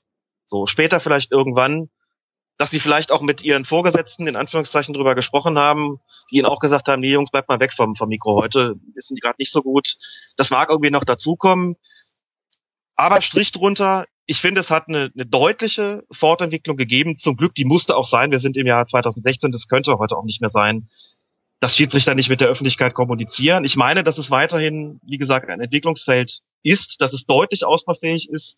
Übrigens nicht nur von Seiten der Schiedsrichter, sondern auch von Seiten der Schiedsrichterfunktionäre. Ja. Da wandelt sich gerade auch das Bild, da wandelt sich gerade auch das Selbstverständnis hinzu, wir müssen transparenter sein. Es gibt eine riesengroße mediale Öffentlichkeit, der gegenüber wir auch zur Rechenschaft verpflichtet sind.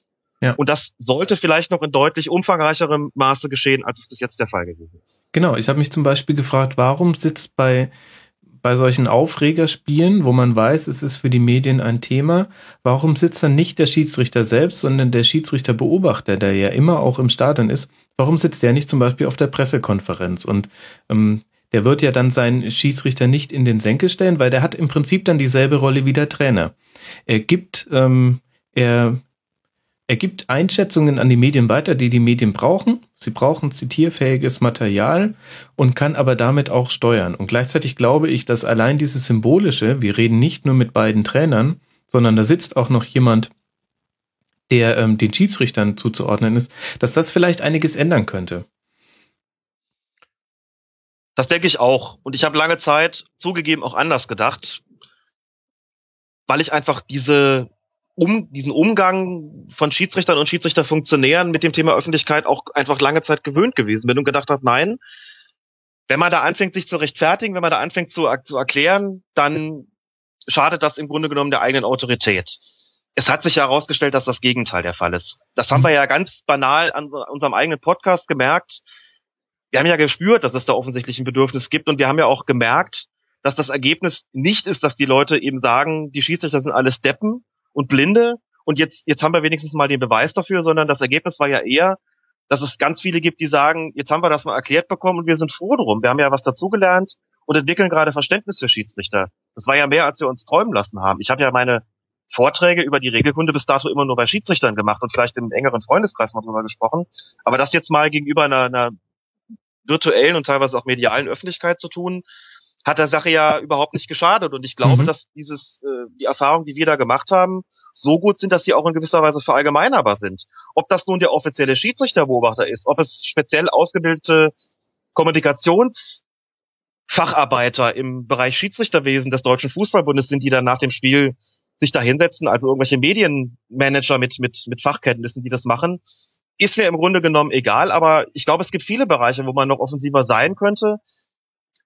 Stefanie Fiebrich, die den Twitter-Account Rudelbildung betreibt, äh, mhm. hat mir mal gesagt, sie versteht eigentlich gar nicht, warum und Autorin des großartigen Buches Bring mich zum Rasen, dass so viel Werbung sei an dieser Stelle dann doch gestattet. Sie hat mir mal gesagt, sie versteht gar nicht, warum die Beobachtungsergebnisse, also die Punktzahlen, du hast ja ganz am Anfang das auch nochmal erwähnt, warum die eigentlich nicht öffentlich gemacht werden. Ich glaube schon, dass es nach wie vor Grenzen gibt, weil ich auch glaube, dass ein Schiedsrichter eine Sonderstellung im Spiel hat, und wenn alle wissen, aha, jetzt kriegen wir den Schiedsrichter, der punktemäßig an allerletzter Stelle steht, mhm, ja. wie soll der denn jetzt unser Spiel pfeifen? Ich glaube, dass es auch ein Problem geben kann. Ich glaube und bin, nein, ich bin davon überzeugt, dass es nach wie vor Bereiche gibt, von denen, bei denen es gut ist, dass sie der Öffentlichkeit verschlossen bleiben. Beispielsweise diese Bewertungen.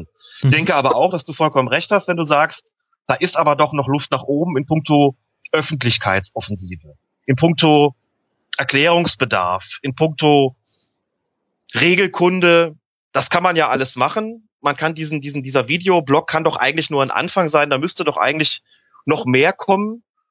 Und das denke ich inzwischen eigentlich auch, nachdem ich es lange Zeit anders gesehen habe, weil ich eben meine, gerade in einer modernen Mediengesellschaft, um das mal mit diesem etwas abgedroschenen Schlagwort zu fassen, müsste man auch an der Stelle einfach mitgehen und sagen, wir, wir brauchen da einfach eine deutlich größere Offensive. Wir müssen das wirklich auch, auch selbstbewusst verkaufen nach außen. Und so ein Auftritt wie von Manuel Gräf im Sportstudio, auch wenn ich das, das ungefähr das achte Mal erwähne, muss man sagen, es hat ja dem Schiedsrichterwesen auch nur Sympathien verschafft. Oder das Interview von Knut Kircher im Südwestrundfunk nach, nach dem Ende des, des letzten Spieltags. Das sind ja Dinge, die die Sympathien verschafft haben, wo die Leute gesagt haben, das ist doch gut gewesen, toll, wie die reden können, toll, wie sie sich verkaufen. Jetzt haben wir endlich mal das Gefühl, wir erfahren was. Herbert Fandel, der Auftritt bei Sky 90, wo er gesagt hat, warum er jetzt für den Videobeweis ist, hat alles nur genützt. Genauso mhm. genützt wie Peter Gagelmann und Markus Merck bei Sky, die, wie ich finde, da einen sehr guten Job machen, indem sie eben erklären, indem sie Verständnis auch schaffen für das Amt der Schiedsrichter. Oder eigentlich alle, die in irgendeiner Form dazu beitragen, die Schiedsrichterei, die Regelkunde transparent zu machen. Das ist ja anders, als man früher geglaubt hat, eben gerade kein Angriff auf die Autorität der Schiedsrichter, sondern ich würde sogar im Gegenteil sagen, es stärkt sie, eben indem Verständnis eingeworben wird und ja. indem die Kenntnisse bei den Fans mhm. auch steigen. Also im Groben und Ganzen möchte ich dir da zustimmen, auch was Gagelmann und Merck bei Sky machen. Es ist aber nicht immer gut. Und ich weiß auch, also mir ist jetzt zum Beispiel mehrfach aufgefallen, dass bei, wenn Markus Merck live zugeschaltet wird, während das Spiel noch läuft, das ist dann meistens eine Minute, nachdem irgendwas passiert ist, bei der ersten Spielunterbrechung wird die Zeitlupensituation gezeigt, Markus Merck erscheint in einem Picture-in-Picture und gibt nochmal eine Einschätzung ab. Und zum Teil lag er da meiner Meinung nach Mhm. eindeutig falsch, beziehungsweise er hat Dinge einfach beschrieben, die auf den Bildern nicht zu sehen waren. Also er hat gesagt, ähm, er trifft ihn, er trifft ihn nicht, und man hat aber schon gesehen, nee, mit dem rechten Fuß trifft er, mit dem linken zwar nicht, aber mit dem rechten. Das kam halt quasi, und das konnte er halt vielleicht auch in der Kürze, weil er ja auch nicht alle Zeitlupen sich angucken kann, vielleicht auch nicht sehen. Und ich finde, in dem Punkt wird es aber dann schwierig, weil man damit auch suggeriert tatsächlich, dass jede Entscheidung sofort zuzuordnen ist. Das ist ja auch letztlich so ein bisschen, ohne dass ich jetzt schon über einen Videobeweis diskutieren will, aber das ist ja so ein bisschen auch die Prämisse, die da mitschwingt. Und so ist es aber einfach nicht. Und ähm, ich finde manchmal, grundsätzlich ist es gut, wenn die Schiedsrichter wenn sich einfach Experten aus der Materie äußern, weil einfach das Wissen über ähm, Entscheidungshünder von Schiedsrichtern können eigentlich nur wirklich die haben, die auch mal selbst auf dem Platz standen und diese Situation erlebt haben deswegen finde ich es gut, wenn sich Experten da melden. Aber ich weiß nicht, ob es immer gut ist, dass das noch live während des Spiels geschehen muss, weil das ähm, etwas suggeriert, was es eigentlich nicht gibt, nämlich, dass man immer sofort Gewissheit haben kann. Und wenn dann nämlich, wenn man dann nämlich in der Situation auch mal der Experte daneben liegt, und meiner Meinung nach gab es da zwei, drei kleinere Entscheidungen, aber da war es so, ähm, dass dann da auch danach in den Medien anders drüber geschrieben wurde, als einer der Sky-Experten, Schiedsrichter-Experten gesagt hat, dann schadet das eigentlich noch eher mehr. Also im Groben und Ganzen ja, aber es ist, finde ich, zweischneidig. Mhm. Das ist mit Sicherheit zweischneidig, zumal noch ein weiterer Punkt dazu kommt. Es gibt ja eine Menge Entscheidungen im Graubereich oder eine Menge Situationen im Graubereich. Genau. Graubereich heißt, man sagen kann, das ist, das war vielleicht jetzt ein Foul oder das ist ein Kontakt da, aber ob man jetzt sagt, es ist ein Foul oder man lässt es laufen, muss man auch ein bisschen davon abhängig machen, wie der Schiedsrichter in dem Spiel bislang agiert hat. Und ich weiß gar nicht, ob die, ob, ob Markus Merck, wenn er zugeschaltet wird, immer das gesamte Spiel gesehen hat. Das würde ihn dann vom Videoassistenten unterscheiden, der künftig da im mhm. Stadion sitzt und eine Entscheidung trifft. Aber es zeigt natürlich auch, dass es sehr, sehr schwierig ist, manchmal, dass schwierig sein kann zumindest, punktgenau unter Druck und in der Situation immer sofort eine zuverlässige Entscheidung abzugeben. Schiedsrichter müssen sie, wie gesagt, ohne Bild auf mhm. dem Platz treffen. Das muss, darf man ja, kann man ja gar nicht oft genug erwähnen positiv finde ich grundsätzlich, dass es überhaupt so eine Instanz gibt, dass sie sich äußern. Bei Markus Merck muss man, soll jetzt gar nicht blöd klingen, aber vielleicht auch noch dazu sagen, er ist schon eine ganze Weile raus als, als Schiedsrichter aus dieser ganzen, aus dieser ganzen Nummer und ist auch nie Schiedsrichterfunktionär gewesen. Das heißt, er, er ist, obwohl er natürlich als, als Experte bei Sky auftritt, nicht mehr wirklich nah dran an der ganzen äh, Der Lothar Matthäus der äh, Schiedsrichter-Experten. Sag's doch, wie du es meinst. Ja, das, ähm, Bisschen gemein. Kommt, das kommt, das ist ein bisschen, ja, aber kommt der Sache schon ziemlich nah. Ich sehe Lothar Matthäus übrigens auch gar nicht so, so negativ wie viele andere. Peter Gagelmann hat nicht nur gerade eben erst aufgehört, ist auch ansonsten noch recht nah dran, genauso wie Thorsten Kienhöfer. Bei Markus Merck merkt man eben manchmal, dass er auch gewisse Anweisungen, die so in der Bundesliga den Schiedsrichtern mit auf den Weg gegeben werden und die dann im Top-Down-Verfahren dann irgendwann auch mal in den Fußballverbänden und den Fußballkreisen landen, dass er die vielleicht gar nicht mehr kennt. Mhm. Und das führt dann so ein bisschen dazu, dass es Situationen geben kann, in denen er dann zumindest eine fragwürdige Einschätzung trifft. Das muss man schon dazu sagen. Deswegen bin ich da immer ein bisschen, habe ich immer, immer ganz gern, wenn Peter Gagelmann da sitzt, der wie gesagt, es noch nicht so lange her ist und der auch deutlich näher dran ist an der ganzen Geschichte. Aber abgesehen davon hast du natürlich vollkommen recht, wenn du sagst, das ist halt auch manchmal schwierig, das sofort zu beurteilen. Und wir werden es künftig, aber genau das werden wir künftig durch den Videobeweis haben. Ähm, wenn Mark, Markus Merkland was sagt, gibt's oft dann, dann so einen kleinen Shitstorm im Netz. Das heißt, oh, was erzählt denn der da? Und die Bilder haben doch genau das Gegenteil gezeigt. Andere sagen, nee, hat genau recht.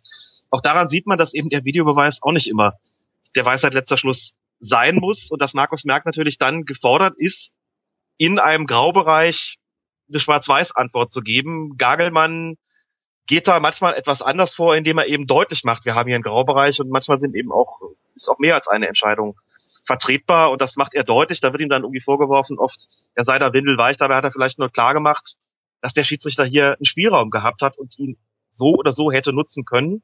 Und wenn er dann noch addiert, wenn er dann noch hinzufügt, er hat es aus meiner Sicht aber richtig entschieden oder eben falsch entschieden, dann tut er eigentlich genau das, was er sollte. Und das äh, finde ich aber als Instanz, wie gesagt, und als Einrichtung grundsätzlich eine gute Sache, weil es einfach auch zeigt, so was den Stellenwert der Schiedsrichter betrifft und wie weit er halt mhm. gestiegen ist. Und meine auch, und das sage ich auch an der Stelle gerne dann nochmal, dass insbesondere beim Sender Sky viele Kommentatoren auch äh, deutlich mehr Verständnis für die Schiedsrichter und ihre Entscheidungen haben, als das in früheren Jahren der Fall ist. Also es fällt mir häufig auf, dass sie auch nach immer nach oder häufig nach nach Gründen suchen, dann die dann doch noch für den Schiedsrichter sprechen. Das mhm. halte ich ihnen doch sehr zugute. Es wird auch inzwischen viel öfter noch geguckt, wo stand der Schiedsrichter eigentlich im Moment, als er die Entscheidung treffen musste und wo standen seine Assistenten. Das ist ein Blick, den habe ich selbst erst auch, seitdem ich äh, Kulinias Abend höre und weiß, in welcher Diagonale sie laufen sollen. Aber das ist ganz interessant. Und da sieht man übrigens auch die Auswirkungen vom Gegenpressing. Ich habe mir heute erst äh, U17 EM Highlights äh, angeguckt und äh, da standen, da werden ja auch Nachwuchsschiedsrichter hingeschickt. Die standen zum Teil noch vogelwild. Die, ähm, naja. Ja. Anderes Thema. So, okay, wir haben jetzt über die Medien schon ein bisschen gesprochen und über die Schiedsrichter selbst. Lass mal noch über die Trainer und sportlichen Verantwortlichen reden, denn auch hier hat eine Verschärfung in Ton und Aggressivität stattgefunden in der letzten Spielzeit, was eben auch wieder kulminiert ist in der Spielunterbrechung und, und in Aussagen von Rudi Völler und von Roger Schmidt. Knut Kircher hat in einem Interview jetzt nach der Saison gesagt, und er konnte ja offen reden, weil er hat jetzt aufgehört, er hat gesagt, er findet, dass die unzugänglichen Typen zugenommen hätten auf den Trainerbänken, die zu denen der Schiedsrichter keinen kein Draht mehr findet, die zu sehr verschlossen sind. Kannst du mir ein bisschen erklären, was hat er denn damit gemeint? Du versuchst als Schiedsrichter ja immer viel zu kommunizieren. Du versuchst es mit den Spielern, du versuchst es natürlich auch mit den Trainern und vieles in einem Bereich zu regeln, der sich unterhalb von irgendwelchen Sanktionen bewegt, die bei den Spielern eben von der gelben Karte bis zum Platzverweis reichen und beim Trainer von der offenkundigen Ermahnung bis hin zum Tribünenverweis. Das macht man manchmal einfach nur so im Vorbeigehen, dass es kaum einer mitbekommt. Das lässt man manchmal über den vierten Offiziellen ausrichten oder der vierte Offizielle tut es aus eigenem Antrieb je nachdem, das ist immer auch eine Frage der Absprache innerhalb des Schiedsrichtergespanns, wer da was übernimmt und äh, welche, welche Form der Ansprache da jetzt gerade gefragt ist. Und wenn Kurt Kircher sagt, es gibt Typen, die da verschlossen sind, es gibt Typen, die auf psychologische Kriegsführung setzen als taktisches Mittel, das steht auch in diesem Interview drin, um das Spiel mhm.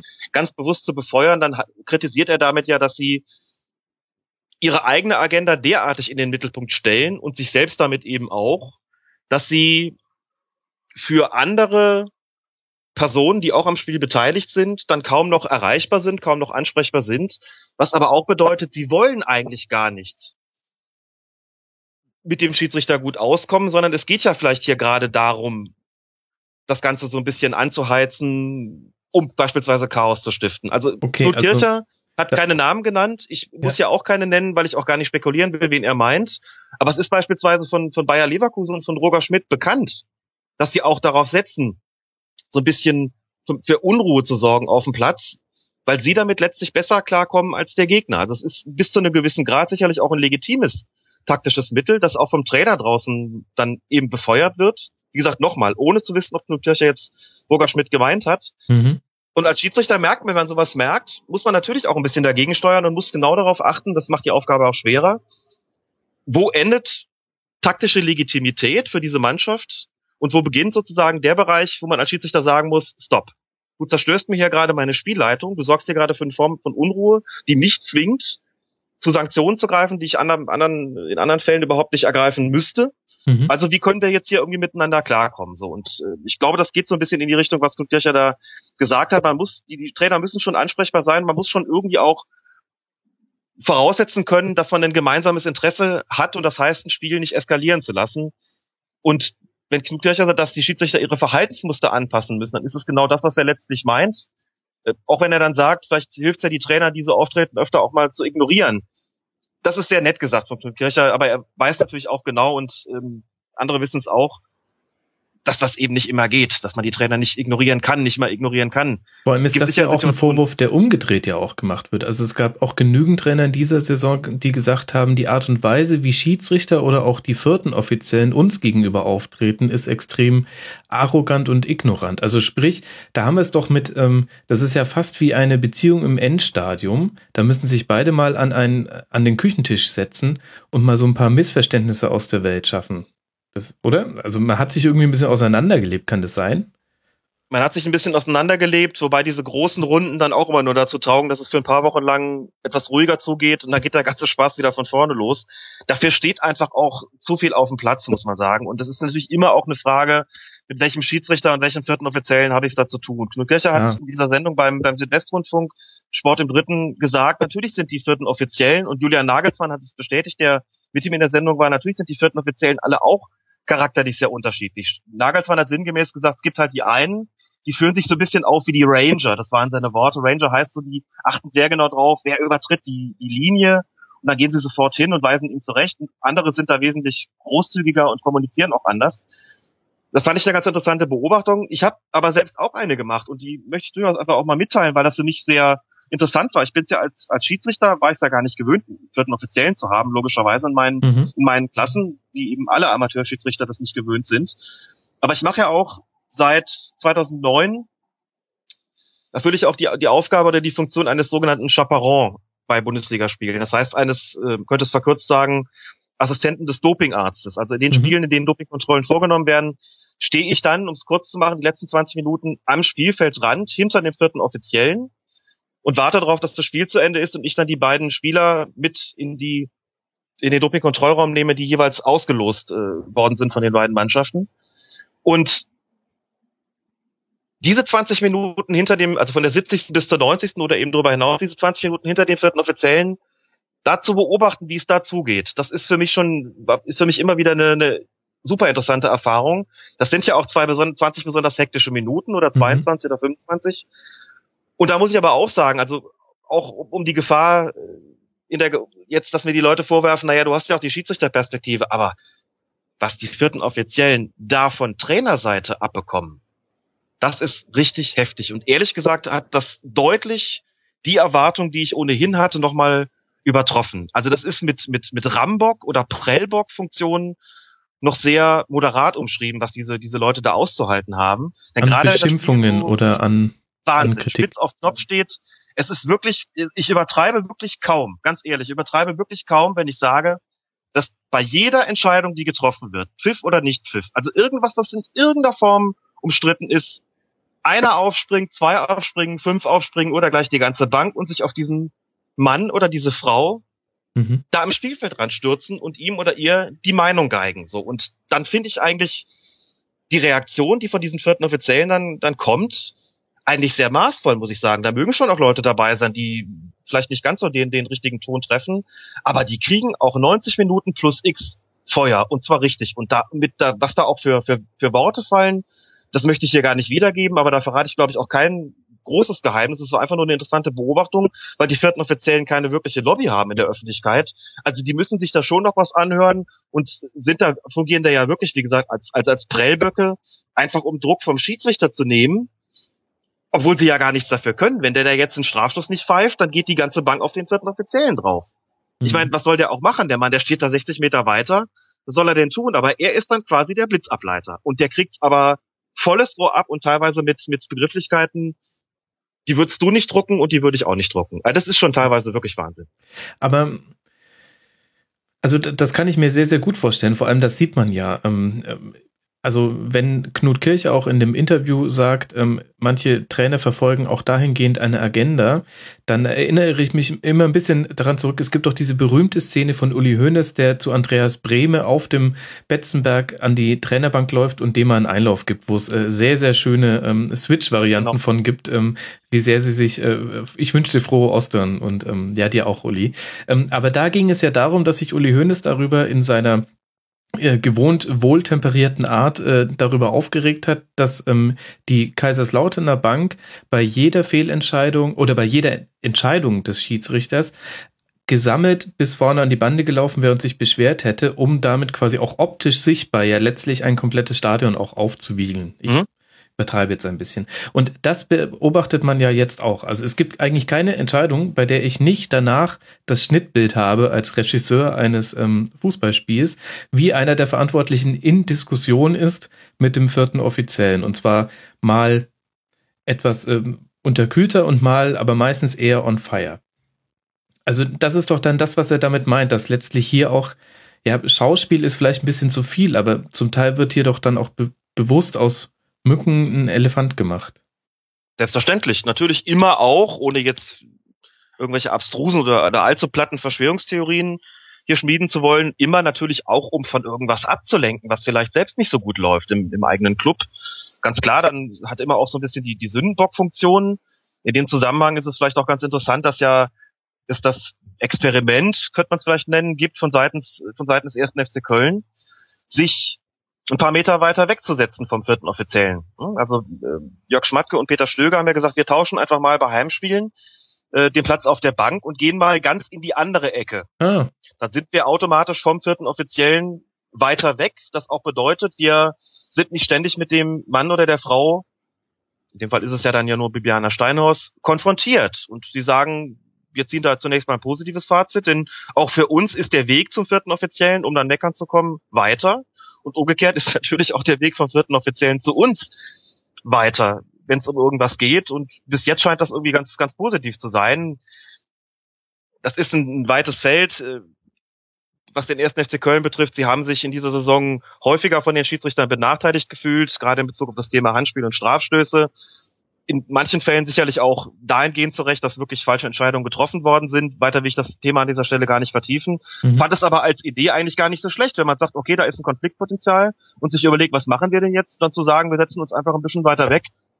Warum nicht? Ich meine, klar ist die Botschaft auch, die vierten Offiziellen sind doof und stinken und machen uns den Spaß kaputt, aber man tut ja das Seinige, um der Konfrontation so ein bisschen aus dem Weg zu gehen. Vielleicht ist das eine, eine Möglichkeit, aber grundsätzlich, um auf deine Frage zurückzukommen, man äh, müsste sich da vielleicht doch das ein oder andere Mal zusammensetzen. Miteinander sprechen ist nie schlecht, aber wie gesagt, nochmal, oft ist es ja dann wirklich so, es wird kurz, kurzzeitig besser, vorübergehend besser und dann geht's von vorne los. Aber ja, das gut. hängt eben auch nicht mit der Schlechtigkeit der Menschen zusammen, sondern eben auch ganz maßgeblich damit, was auf dem Spiel steht. Okay, gut, klar. Und aber Anschlussfrage noch. Ähm, so unangenehm das für die vierten Offiziellen sein mag, und ich würde mal behaupten, es gibt nur einen geringen Prozentsatz, der überhaupt in der Lage wäre, diesen Job zu machen und nicht ähm, irgendwann handgreiflich zu werden, erfüllt, erfüllen sie doch auch damit genau ihren Zweck. Denn die Einführung des vierten Offiziellen war vor allem dafür da, dass die Schiedsrichter nicht permanent von außen abgelenkt werden, weil die Trainer mit ihnen in Diskussion gehen wollen. Und, und das wird ja erfüllt. Ähm, sie sind zwar der Prellbock, aber damit halten sie ihrem Chef, sage ich jetzt mal, den Rücken frei. Das heißt, es scheint ja dann doch gut zu funktionieren. Exakt so ist es. Es funktioniert auch gut. Niemand möchte sich den vierten Offiziellen nochmal wegdenken. Er ist ja sogar in der zweiten Bundesliga auch eingeführt worden, nachdem es zunächst hieß, das können wir nicht bezahlen. Und das ist absolut, ich glaube, es gibt den seit 2003 oder 2004, das ist absolut gelungen, dieses Experiment. Früher ging es dann vor allem auf den ersten Assistenten drauf, beziehungsweise ja. eben, wie du schon gesagt hast, auf den Schiedsrichter. Heute steht da einer, der für den gesamten organisatorischen Ablauf draußen zuständig ist. Die Aufgaben sind auch vielfältiger geworden, das Spiel ist schneller geworden, du brauchst heute einfach auch nicht nur mehr Leute, sondern auch mehr Power insgesamt, um so ein Spiel über die Bühne zu bringen. Deshalb ist ja auch das Headset eingeführt worden.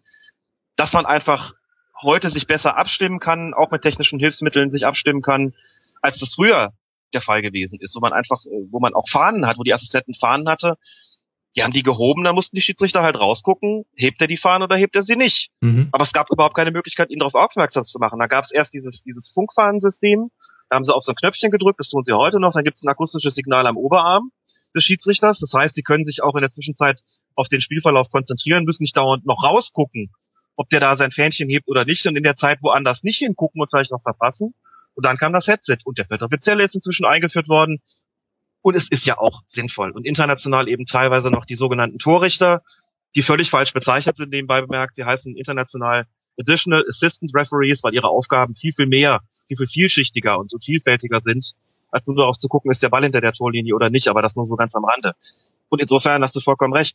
Dieses Experiment, oder Experiment ist es ja nicht mehr, die Einführung des vierten Offiziellen ist natürlich ein absoluter Segen gewesen. Und äh, wenn es, ich habe gelegentlich gehört, wenn es da Konflikte gibt, vielleicht muss man die, Men die, die, die, die Herren und Damen da wieder abschaffen. Da kann ich nur sagen, um Gottes Willen. Denn das, was dann passieren würde, ist exakt das, was du gesagt hast. Es würde wieder auf die Schiedsrichter draufgehen. Direkt oder auf den, den ersten, Offiz äh, den ersten äh, Assistenten. Also den zweiten Offiziellen sozusagen. Mhm. Und das wäre natürlich fatal. Also kein Ja. Gedanke daran. Das, äh, das kann man nicht machen. Okay. Also, wir halten mal fest. Es ähm, war keine einfache Saison für die Schiedsrichter. Es gab einige Fehlentscheidungen, die ein großes Echo hatten.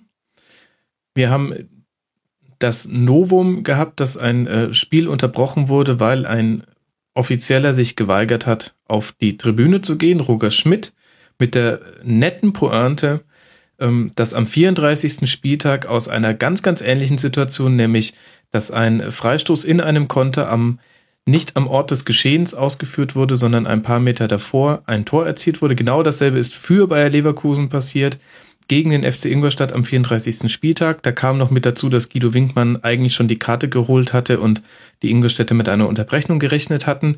Ähm, klassische Situation, wo man sagt, Schiedsrichter sieht unglücklich aus. Ähm, aber in dem Fall hat ähm, Roger Schmidt sich mal nicht darüber beschwert, dass da ähm, nicht alles mit rechten Dingen zuging. Das ist noch die Pointe zu diesem großen Ding.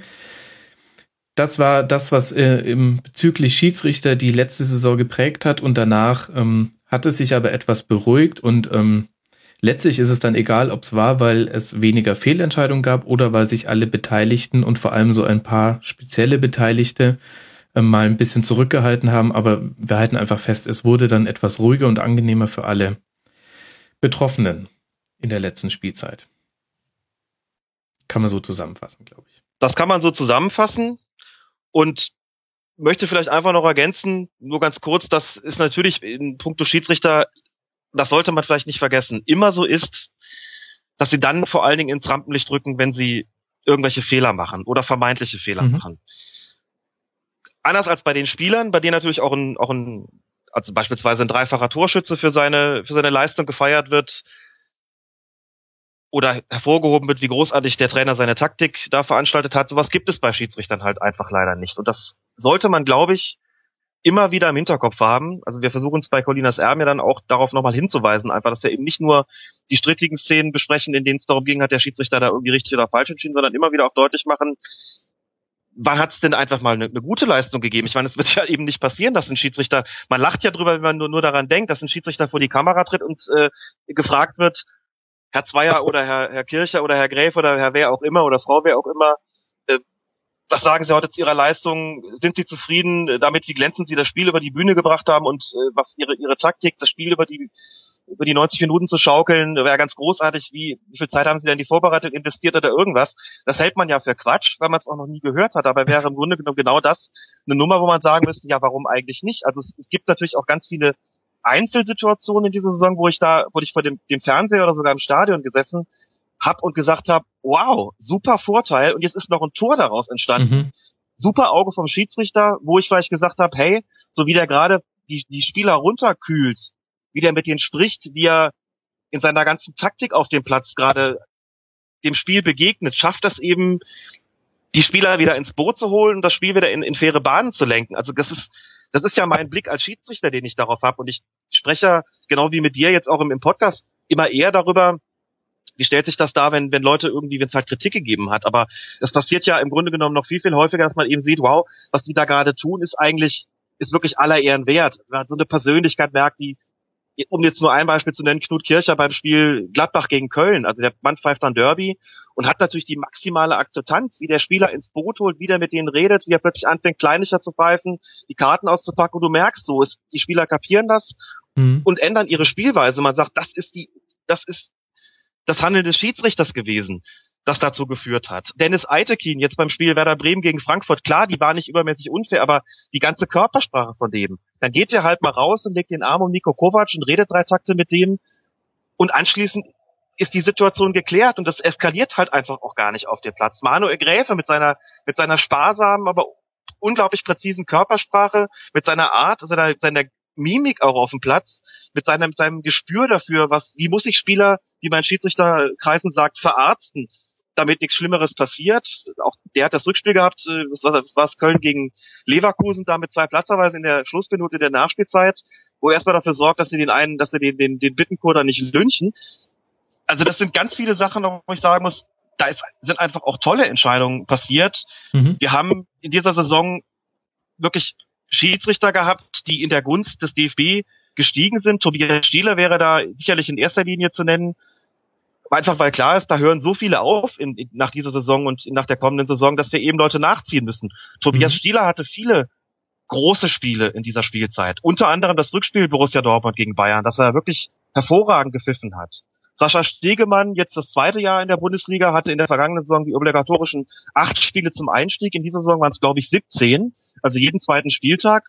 Da ist nicht ein einziges dabei gewesen, bei dem hinterher die Leute groß über ihn diskutiert hätten. Also der ist mhm. im zweiten Jahr drin und äh, macht schon klar, dass er, also er pfeift halt einfach schon wie der sprichwörtliche Alte. Und klar gibt's auf der anderen Seite auch welche, die vielleicht ein, eine Delle hatten oder aber die, für die es nicht so gut gelaufen ist in dieser Saison. Bastian Dankert haben wir schon drüber gesprochen.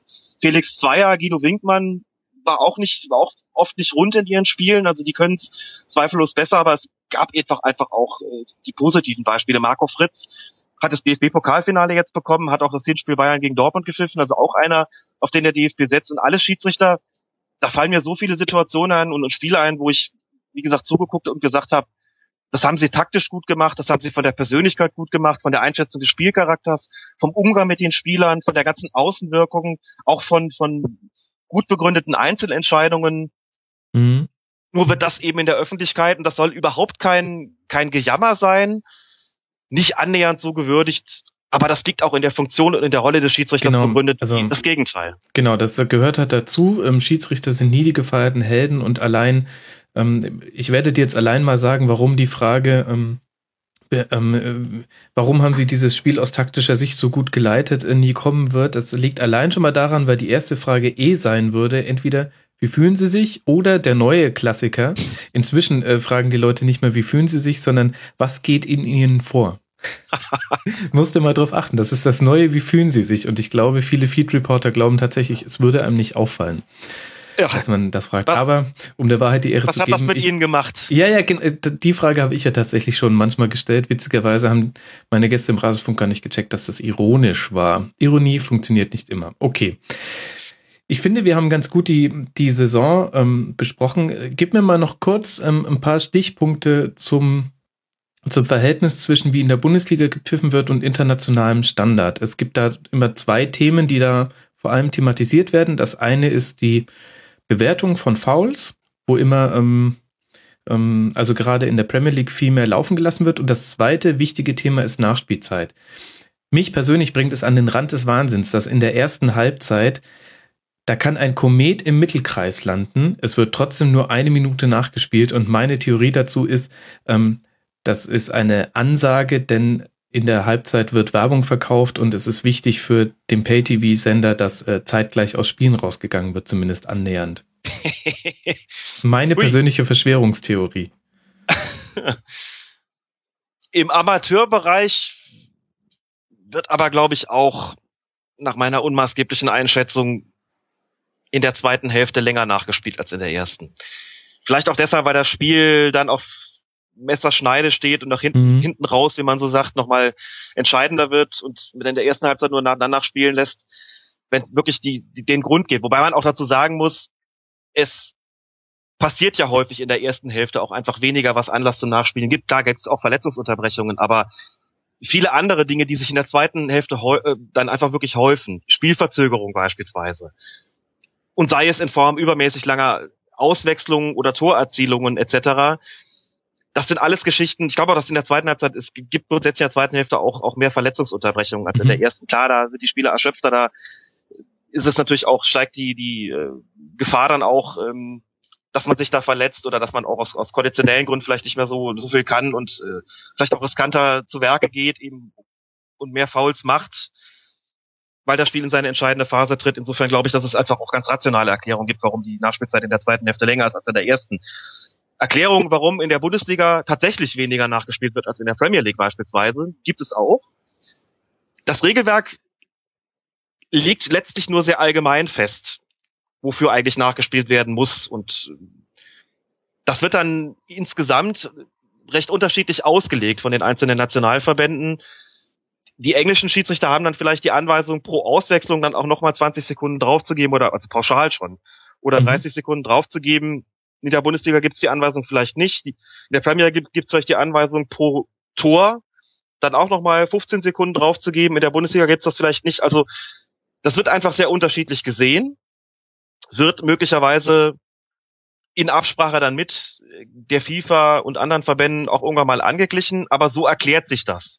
Und man kann durchaus der Meinung sein, dass das in der Premier League besser gelöst ist. Man kann aber auch der Meinung sein, dass es in der Bundesliga besser gelöst ist. Also das ist letztlich eine regelphilosophische Frage, ob man der Ansicht ist, dass die Zeit, die vergeht zwischen Torerzielung und Anstoß, ob die jetzt einfach dazugehört und nun mal einfach verloren geht oder ob das das ist, wo man sagt, das muss jetzt nachgespielt werden. Also es gibt ja viele Unterbrechungen im Fußball, die einfach dazugehören. Wir haben ja keine Nettospielzeit. Ne? Wenn der Ball mhm. ausgeht, ja, klar. Die, die Zeit, die dann verloren geht, bis der Ball wieder ins Spiel ist, die wird ja auch nicht nachgespielt. So, und deswegen sagt man, warum soll das nach einer Torerzielung so sein? Oder warum soll es bei einer Auswechslung so sein? So ist es nun mal. Und Leute, die sagen, nö, da wird viel zu viel mit taktiert, da muss sich was ändern, die kann ich in gewisser Weise auch verstehen. Vor Dingen, wenn sich halt, wenn sich das Spiel halt dem Ende zuneigt, muss man vielleicht sagen, okay, dann muss man halt vielleicht ein bisschen genauer hinschauen. So, das ist zweifellos richtig, aber ich kann jetzt gar nicht mehr tun, als erstmal nur zu sagen, warum ist das so, dass es mhm. so unterschiedlich gehandhabt wird und was die unterschiedliche Auslegung betrifft von von Zweikämpfen in der Bundesliga und in der in der Premier League. Also wenn gesagt wird, in England lässt man mehr laufen, das ist dann vielleicht auch gar nicht einfach nur so eine so eine so ein Eindruck, der sich irgendwie mal qua Klischee verfestigt hat, sondern das stimmt vielleicht tatsächlich. Auch das ist eine fußballkulturelle Frage in letzter Konsequenz, dass man vielleicht sagt, okay, Fußball ist ein Kontaktsport, es gibt einen großen Graubereich und der wird vielleicht in einem Land etwas kleinlicher ausgelegt als im anderen Land. Und da muss man halt gucken, wie kommt man da zusammen, insbesondere mit Blick auf die Art und Weise, wie Schiedsrichter dann in der Europa League und in der Champions League und bei Weltmeisterschaften und bei Europameisterschaften und anderen mhm. internationalen Turnieren pfeifen, wo dann eben die unterschiedlichen Fußballkulturen in gewisser Weise aufeinanderprallen und auch die, die unterschiedlichen Schiedsrichter natürlich und ihre Art, ein Spiel über die Bühne zu bringen. Es mag aber auch daran liegen, dass international die Schiedsrichter eine bessere Akzeptanz haben als in den nationalen Ligen, möchte ich mal sagen. Denn wer ein bisschen verfolgt, was es gerade in dieser Saison für heftige Diskussionen um die Referees in England gegeben hat, ja. der muss sogar zu dem Ergebnis kommen, dass das, was wir jetzt in der Bundesliga im vergangenen, in der vergangenen Saison erlebt haben, sogar noch harmlos ist. Da hat es Debatten gegeben, die sind um einiges schärfer gewesen. Mhm. Und da ist mal eben Schiedsrichtern unterstellt worden, von nicht ganz unbekannten Ex-Spielern unter Drogen gestanden zu haben, beispielsweise. Also das habe ich jetzt im abgelaufenen Bundesliga-Jahr zumindest von keinem gehört. Oder ihnen ist von Schiedsrichterfunktionären rundweg die Befähigung abgesprochen worden, gewisse Spiele zu leiten. Auch das habe ich in der Bundesliga nicht gehört und schon gar nicht von Schiedsrichterfunktionären. Also wenn man das nebeneinander hält, muss man sagen, da ist es in England jetzt heftiger zugegangen, aber mir scheint auch international, das heißt ja oft, die Akzeptanz einfach größer zu sein. Da wird einfach weniger gemeckert. Ähm, da ist jetzt meine persönliche These, die ist wahrscheinlich auch vollkommen falsch und, und viel zu kurz gegriffen, aber dennoch, ich habe ja manchmal das Gefühl, dass wenn man in der Champions League einen Anzug trägt draußen, dass das einen vor die äh, manchmal dass gewisse Trainer oder andere Funktionäre von den größten Schweinereien wirklich abhält, weil man mit diesen Anzügen ja dann doch auch suggeriert, dass man sich gelernt, dass man gelernt hat, sich zu benehmen.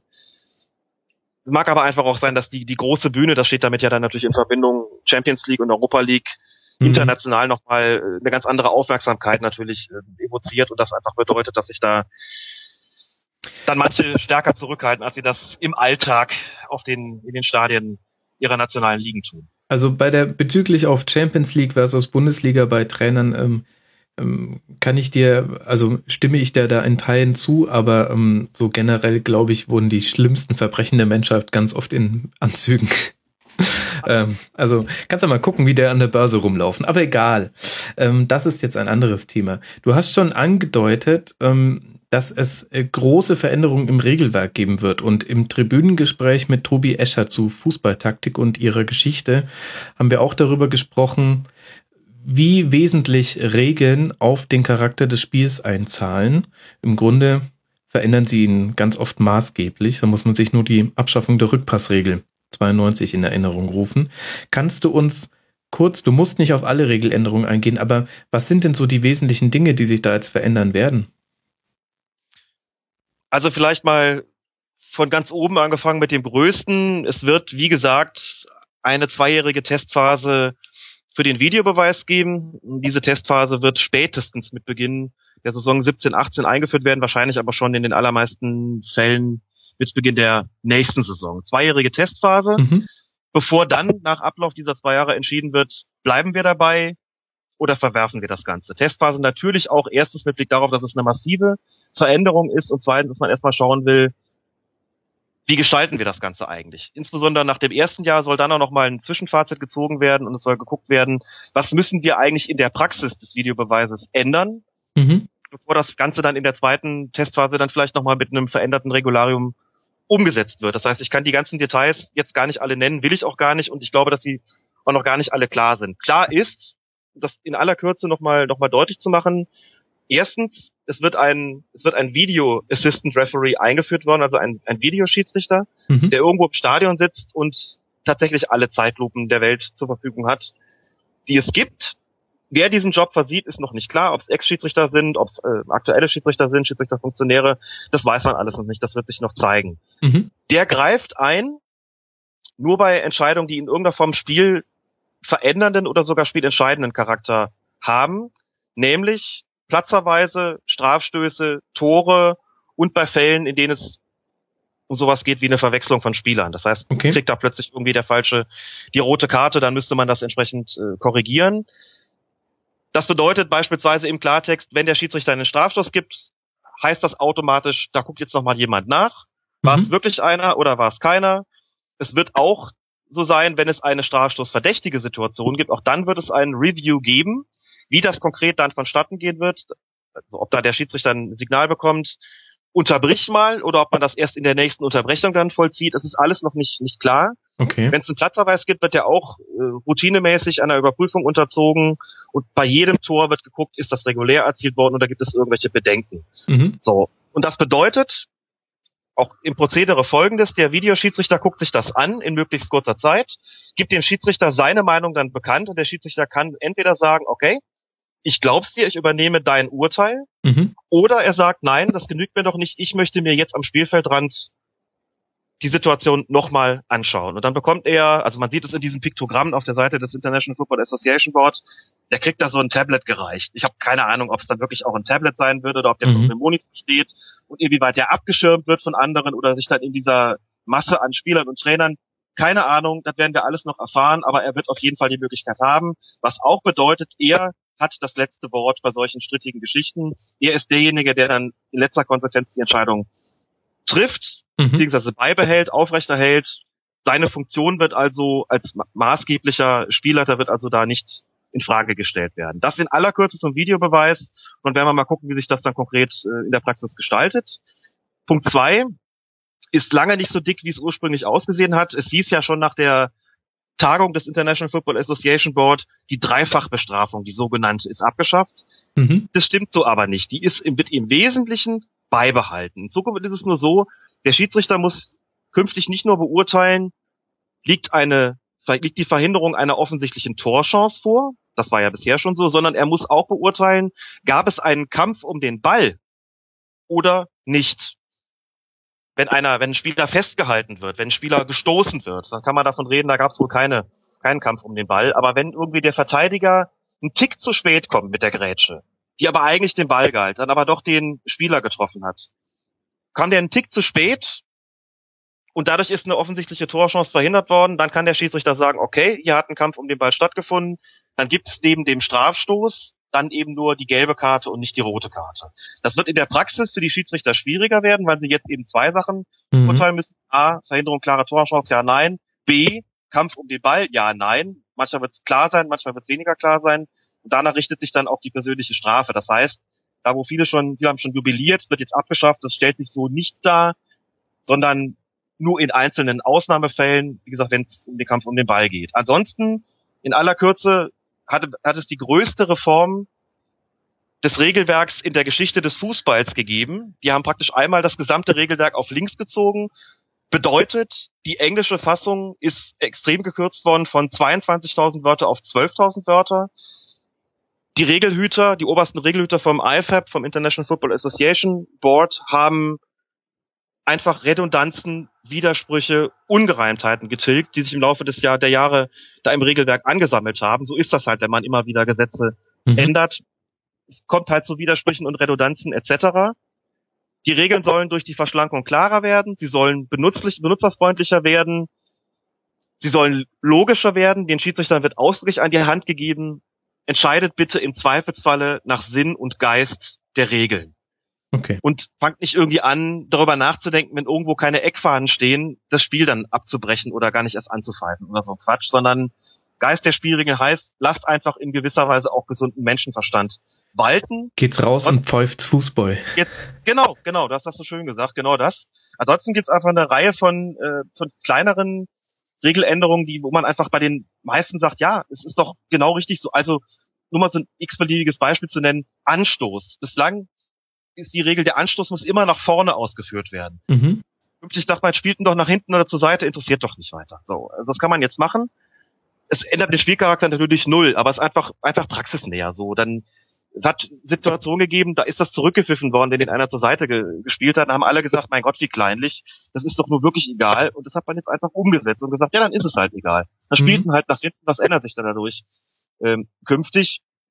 Ähm, dann sind so Sachen dabei, ein Spieler, der sich durch ein Foul, für das der Gegenspieler die gelbe oder rote Karte bekommt, verletzt und anschließend auf dem Platz kurz behandelt wird. Der muss ja bislang den Platz danach verlassen. Mhm. Das heißt, der wird gefault, verletzt sich, muss runter und der, der die gelbe Karte oder sogar die rote, na die rote lassen wir mal kurz raus, die gelbe Karte bekommt, der darf bleiben. Das heißt, dessen Mannschaft hat plötzlich noch Überzahl. Ja. Das ist ja irgendwo ungerecht. Deswegen sagt man jetzt, wenn der Gegenspieler gelb oder rot bekommt, dann darf der Spieler, der auf dem Platz behandelt wird, trotzdem auf dem Feld bleiben damit diese Unterzahl nicht entsteht. Kann man, glaube ich, auch sagen, mhm. klingt irgendwie, klingt irgendwie gerechter. Ne? Ähm, beim Strafstoß haben sich so ein paar Sachen, werden sich so ein paar Sachen ändern. Da ist es beispielsweise so, wenn der Torwart sich künftig zu früh bewegt beim Strafstoß und der Ball nicht reingeht, ist bislang klar, Wiederholung. Gibt's künftig auch, aber in Zukunft gibt's für den Torwart dann auch eine gelbe Karte. Die gab's bislang nicht. Okay. Dadurch erhöht man wahrscheinlich so ein bisschen die die Torgefahr. Also da durchaus wieder eine Regelung, die für die Offensive gemacht ist. Andererseits ist es aber auch so, was du darfst beim Strafstoß ist, du darfst den Anlauf unterbrechen. Was du bislang auch schon nicht durftest, ist, du durftest den die Schussbewegung, die, die, wenn du einmal ausgeholt hast zum Schuss, die durftest du dann nicht einfach abbrechen. Also das ist eine Art von Täuschung, die ging das jetzt nicht. Künftig, wenn du das künftig machst, gibt es einen indirekten Freistoß für den Gegner. Wird also sehr streng geahndet, damit ist automatisch der Strafstoß sofort vertan egal ob er, ob er reingeht ins Feld, äh, reingeht ins Tor oder nicht. Und es gibt noch eine Reihe, eine Vielzahl von kleineren äh, Veränderungen. Ähm, Elfmeterschießen fällt mir gerade noch ein. Da war es bislang so, zwei Platzerweise bei der einen Mannschaft, kein Platzerweise bei der anderen. Dann hätte man ja theoretisch elf gegen neun gehabt. Dann hat man gesagt, okay, die einen dürfen von, von elf dann auch auf neun reduzieren, damit nicht die beiden schwächsten Schützen mhm, ja. Fall der Fälle dann äh, wieder schießen müssen. Wenn die sich aber dann während des Elfmeterschießens wiederum reduziert haben durch Platzerweise oder Verletzungen, wurde diese Gleichzahl nicht mehr hergestellt, was gewisse taktische Möglichkeiten eröffnet hat. Künftig wird es möglich sein, wird so sein, dass dann auch wieder eine Gleichzahl hergestellt wird dann durch, äh, also dass man halt sagt, wenn jetzt die einen sich dann erneut reduzieren oder sich überhaupt mhm. reduzieren, dann darf die andere Mannschaft dann auch einen rausnehmen. Okay. Das da hat man gesagt, wieso ist denn das nicht längst schon so gewesen? Sowas hat man halt das jetzt geändert. Das heißt, Da ist man einmal hingegangen und hat gesagt, so, und jetzt nehmen wir uns den ganzen Spaß mal vor und prüfen wirklich alles auf Herz und Nieren und wir unterscheiden auch nicht mehr zwischen Regeltext und Auslegungstext, also wie, ne, wie bei Gesetzen, originaler Gesetzestext und äh, dann die Interpretation, sondern das ist jetzt alles eins. Mhm. Es gibt sie aber bis jetzt nur, Stand der Tag, an dem wir uns hier unterhalten, gibt sie bislang nur auf Englisch. Der DFB ist noch mit der Übersetzung beschäftigt. Okay. Das wird wohl auch noch ein Momentchen dauern, aber in Kraft treten werden diese Regelungen schon, diese neuen Regeln schon zum 1. Juni. Das heißt, vor der Mhm. Fußball-Europameisterschaft. Normalerweise immer 1.7., jetzt ist es 1.6., weil eine EM bevorsteht. Das heißt, es ist schon relativ bald. Mhm. Und ich hoffe dann auch, dass wir die deutsche Fassung möglichst bald bekommen, denn auch, auch wenn ich Englisch kann und das übersetzen könnte, das ist, der deutsche Text ist dann da doch maßgeblich. Und es kann schon sein, dass der DFB hier und da noch irgendwelche Anmerkungen einfügt. Mhm. Das ist schon auch nicht ganz unwichtig, wie er es bis jetzt auch getan hat. Alex, ich gehe davon aus, dass ihr bei Colinas Abend dazu noch eine Folge machen werdet, oder? Aber ja, natürlich. Okay, dann, natürlich. dann lasst uns nämlich an der Stelle auch nicht euch ähm, äh, die Hörer abgraben. Liebe Hörer, ihr müsst euch dann diese Folge anhören, ähm, um zu lernen, wie es gerade um die Fußballregeln steht. Da kann man nicht nur am Stammtisch glänzen, sondern es hilft einem auch tatsächlich, wenn das dann schon bei der EM tatsächlich in Kraft ist, dann glaube ich, ist das auch ganz gut, das zu wissen. Dann kann man manches besser verstehen. Das würde ich auch sagen. Das glaube ich ganz sicher, denn das ist so vielschichtig und das wird in so vielen kleinen Fällen dann plötzlich der Fall sein, dass ich da glaube ich schon nicht allzu viel verspreche, wenn ich sage, wir werden das ausführlich behandeln und das ist auch ähm, wird auch lehr wird auch, auch lehr lehrreich sein, Mhm. dazu zu hören, weil man dann wirklich dann erfährt, okay, was was ändert sich denn alles, weil das wirklich unüberschaubar ist und nachdem noch mal eine Frage von Anfang aufzugreifen, sich in den vergangenen Jahren immer kaum was geändert hat, ist es diesmal ganz ganz viel. Und auch wenn das die Mehrzahl davon winzig ist, ist es trotzdem, glaube ich, ganz sinnvoll, das zu wissen tatsächlich. Ja. Mhm. Alex, ich finde, wir haben ähm, mehr als nur die letzte Saison besprochen. Ich könnte mit dir noch äh, sehr lange weiterreden, aber ähm, hinter uns liegen. Wir müssen noch schätzen, weil es nicht die letzte Aufnahme des Rasenfunk Royal ist, aber hinter uns liegen, glaube ich, schon einige Stunden. Und wir haben jetzt hier auch noch mal einiges hinzugefügt. Ich würde sagen, wenn du nicht noch irgendetwas hast, was du unbedingt loswerden möchtest, zu Schiedsrichtern in der letzten Bundesliga-Saison, machen wir an der Stelle mal Schluss. Ich habe nichts hinzuzufügen. wir werden ja noch bei uns auch den Rest der Saison ausführlich würdigen, die Europameisterschaft, die Regeländerungen Genau. etc. Vielleicht fällt mir da noch was ein, aber für den Moment glaube ich, dass wir das äh, relativ erschöpfend behandelt haben, so als Fazit zumindest. Und ich hoffe, ich hoffe inständig zumindest, äh, jetzt niemand wirklich totgeplappert zu haben. Ich weiß, ich bin da manchmal ein bisschen redundant in meinen Ausführungen. Das äh, bleibt da nicht immer hundertprozentig aus, aber vielleicht hat es Also- doch die eine oder andere Erkenntnis dann gebracht, dann ähm, sollte es mich gefreut haben. Davon würde ich ausgehen. Und Alex, ähm, gute Nachricht für dich. Solltest du jemanden totgeplappert haben, kann er sich darüber auch nicht mehr beschweren. Das heißt, wir werden es nie erfahren. Und ähm, die Angehörigen werden sich fragen, warum der Podcast-Player noch lief. okay, das ist jetzt vielleicht etwas makaber, aber hey. Ähm, Alex, vielen, vielen herzlichen Dank. Nochmal an alle Hörer der Aufruf. Hört Colinas Erben, es lohnt sich wirklich. Folgt Alex bei Twitter, at Lisas Welt. Und zwar Lisa geschrieben wie Lisa Rassou und das ist kein Zufall. Folgt auch at Colinas Erben, das lohnt sich auch sehr. Ähm, vielen herzlichen Dank, Alex. Und ähm, ich bin mir sicher, wir werden noch häufiger im Rasenfunk über Schiedsrichter sprechen. Das macht immer großen Spaß. Das freut mich zu hören. Ich habe mich für die Einladung zu bedanken und für die sehr, sehr kurzweiligen, ich glaube knapp zwei Stunden oder sowas, die wir jetzt zusammen verbracht haben. Aber es ist auch immer wieder eine große Freude und ich muss, möchte ja die, die, die Werbung an dieser Stelle natürlich auch herzlich gerne erwidern. Danke. Der Rasenfunk ist natürlich eine, also ist mit, ex, mit der, wenn ich jetzt sage, dass das eine extreme Bereicherung ist, ist es ja schon, äh, ist ja schon schamlos untertrieben im Grunde Bitte. genommen, aber habe, hat mich sehr gefreut, auch bei euch zu Gast sein zu dürfen. Schön. Höre ich wirklich immer wieder gerne und es wäre ein großer Verlust, wenn es euch nicht gäbe. Oh Gott. Insofern beruht die Sympathie da auf Gegenseitigkeit. Ja. Und jetzt können wir beide gegenseitig die Schleimschuhe wegwischen, ne? Ja, absolut. Wir müssen damit sofort aufhören. Das ist mir wahnsinnig unangenehm. Ich sage einfach nur vielen Dank, Alex. Immer wieder gerne. Machet gut. Du auch. Ciao. So, liebe Hörer, ihr habt es tatsächlich geschafft. Ihr seid am Ende des Rasenfunk Royal angekommen. Naja, zumindest fast. Denn jetzt beantworte ich noch kurz, aber ich versuche mich wirklich kurz zu halten, die Fragen, die ihr noch an uns hattet, an Frank und mich, die wir den Rasenfunk machen. Ich vor dem Mikro und Frank vor allem an der Technik. Da ist er auch eifrig am Werkeln. Da gibt es auch irgendwann mal was zu sehen, aber da will ich ihm jetzt keinen unnötigen Termindruck machen, indem ich das jetzt hier schon launche. Kommen wir zu den Fragen, die ihr uns geschickt habt, unter anderem auf Facebook und unter mitmachen.rasenfunk.de.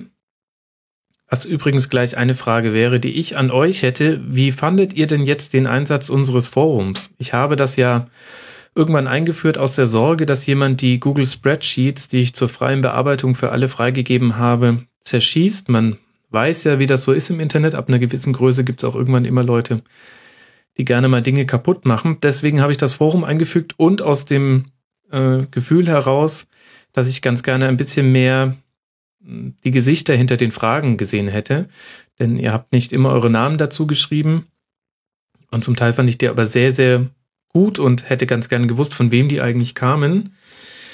Das hat sich, finde ich, durch das Forum sehr, sehr gut gelöst. Äh, vielen Dank an alle, die da aktiv sind. Aber insgesamt ist natürlich die Hürde etwas größer und deswegen die Beteiligung zurückgegangen. Deswegen würde mich da mal von euch interessieren. Wie findet ihr mitmachen.rasen.de? Braucht es das? Macht das, das, macht es Sinn, euch so in die Sendungsvorbereitung mit einzubeziehen? Es gäbe noch andere Wege. Ich könnte noch mehr auf Facebook zum Beispiel machen. Ich habe es ehrlich gesagt ganz gerne, wenn es sich in einem Thread sammelt, weil die Vorbereitungszeit für die Schlusskonferenzen sowieso schon recht hoch ist. Aber gebt mir da gerne mal Feedback und dann können wir mal gucken, ob wir da die Beteiligung vielleicht noch größer, höher kriegen. So. Ich kann schon nicht mehr sprechen, aber wir schaffen das jetzt zusammen. Sebastian Fiebrich vom Textilvergehen fragt, ah, das ist jetzt so ein bisschen eine Bauchpinselfrage, wie schaffst du das bloß? Wo nimmst du die Zeit her? Und vor allem, warum merkt man so selten, dass du Bayern-Fan bist? Ähm, ja, weil ich versuche, neutral und objektiv zu bleiben. Ihr könnt, seid die Einzigen, die beantworten können, ob mir das auch gelingt, aber ähm, das hier soll ein journalistisches Produkt sein. Und äh, dazu gehört, dass man sich von den eigenen Emotionen distanziert, soweit es möglich ist. Ähm, ja, und ob mir das gelingt, keine Ahnung. Ähm, dass man es so selten hört, ist, dass ich da jetzt auch nicht wahnsinnig drauf rumreite, denn das macht es ja auch nicht für alle Beteiligten angenehmer. Es ist halt nun mal einfach so, ich habe mir das auch nicht rausgesucht, ich bin aber sehr, sehr, sehr, sehr glücklich damit. Und ähm, die Zeit, ja, ich nehme mir halt die Zeit. Ähm, es leidet allerdings sehr, sehr viel anderes drunter, ist aber jetzt keine Beschwerde meinerseits, sondern das ist halt einfach so. Ich arbeite, habe die Kinder und mache den Rasenfunk. Und ähm, derzeit ist das so, das, was ich tue an den 24 Stunden am Tag. Kann aber auch sein, dass sich das irgendwann mal ändert. Mal gucken.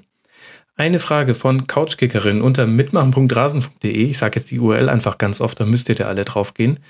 Plant ihr auch Rasenfunksendungen während der EM oder gönnt ihr euch eine Rasenfunkfreie Zeit? Da kann ich verkünden, oh ja, wir planen Rasenfunksendungen während der EM.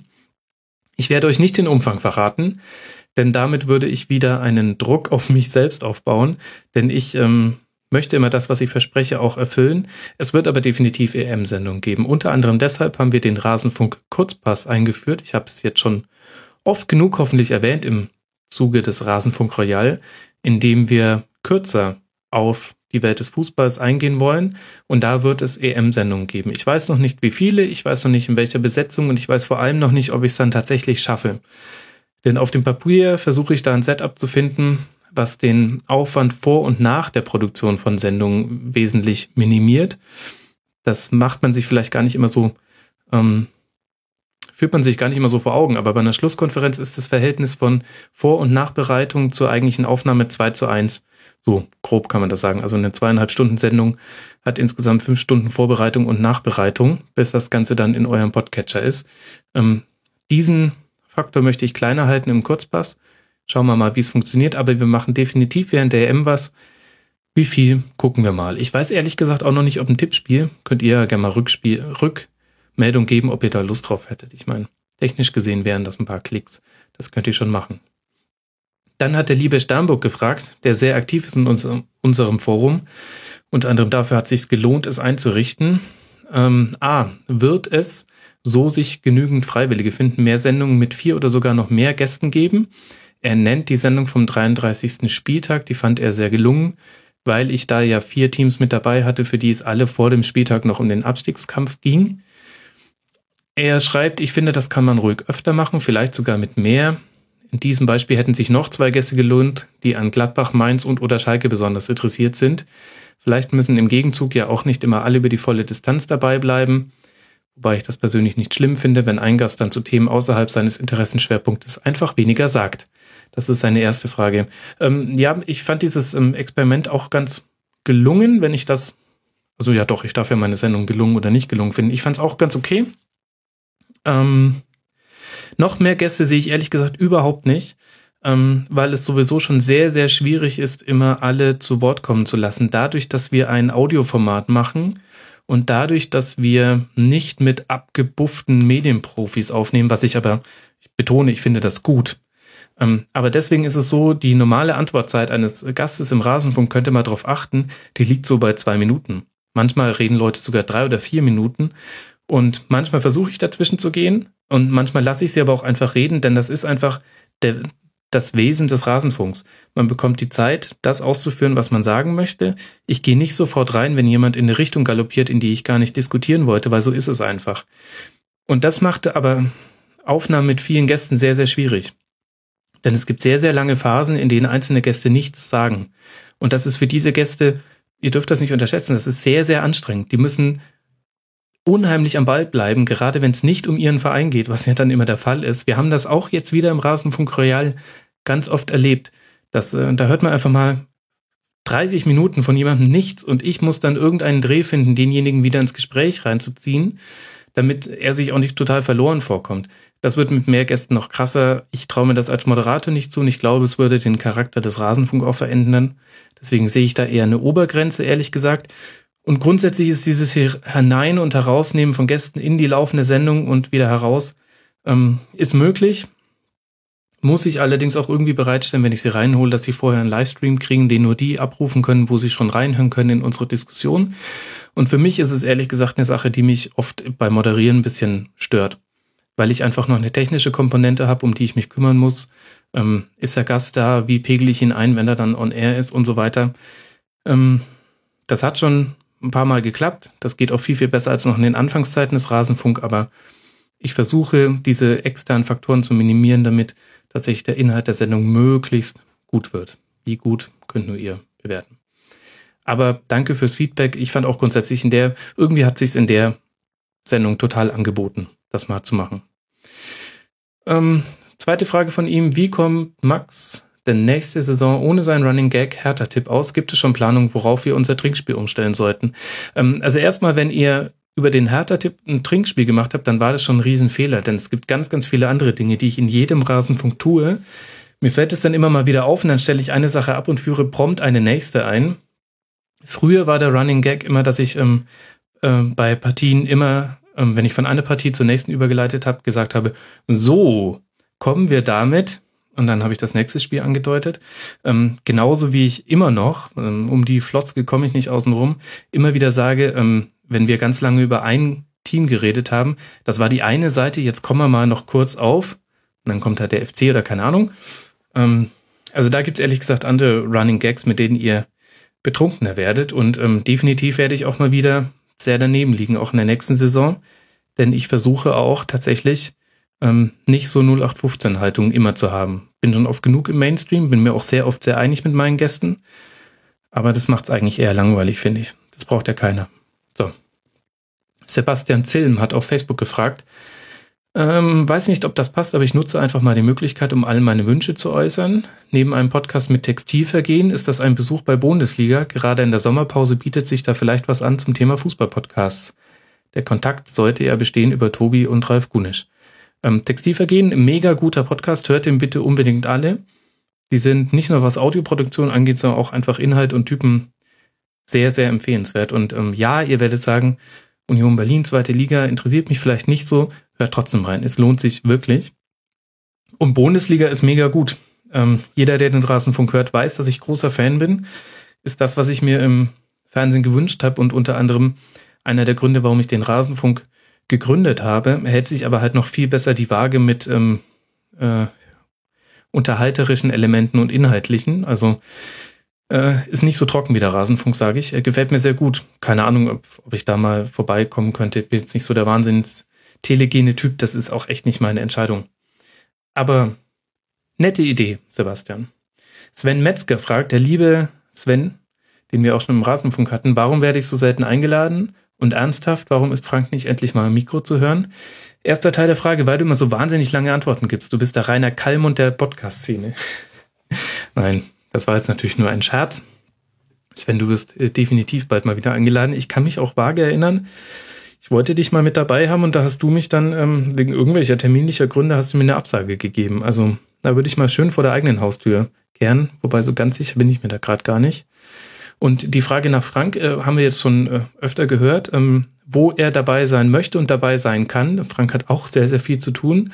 Ähm, ist er mit dabei, vor allem im Tribünengespräch und vielleicht kriege ich ihn auch im Kurzpass öfter vors Mikro. In der Schlusskonferenz ist es jetzt einfach so zu meinem Ding geworden, von der Gästeauswahl bis zur inhaltlichen Gestaltung.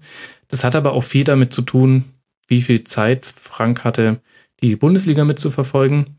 Und ähm, eigentlich müsste er die Frage beantworten. Ich fühle mich gerade etwas unwohl, das zu tun. Aber ihr kriegt ja den Frank, zumindest im Tribünengespräch immer wieder zu hören. Kaiser Franz hat gefragt, auch in unserem Forum. Oh, das sind ja allgemeine Fragen. Die allgemeine Entwicklung der Bundesliga, wie ich die sehen würde, welche Tribünengespräche zu erwarten sind und welche Besucher wir gerne hätten.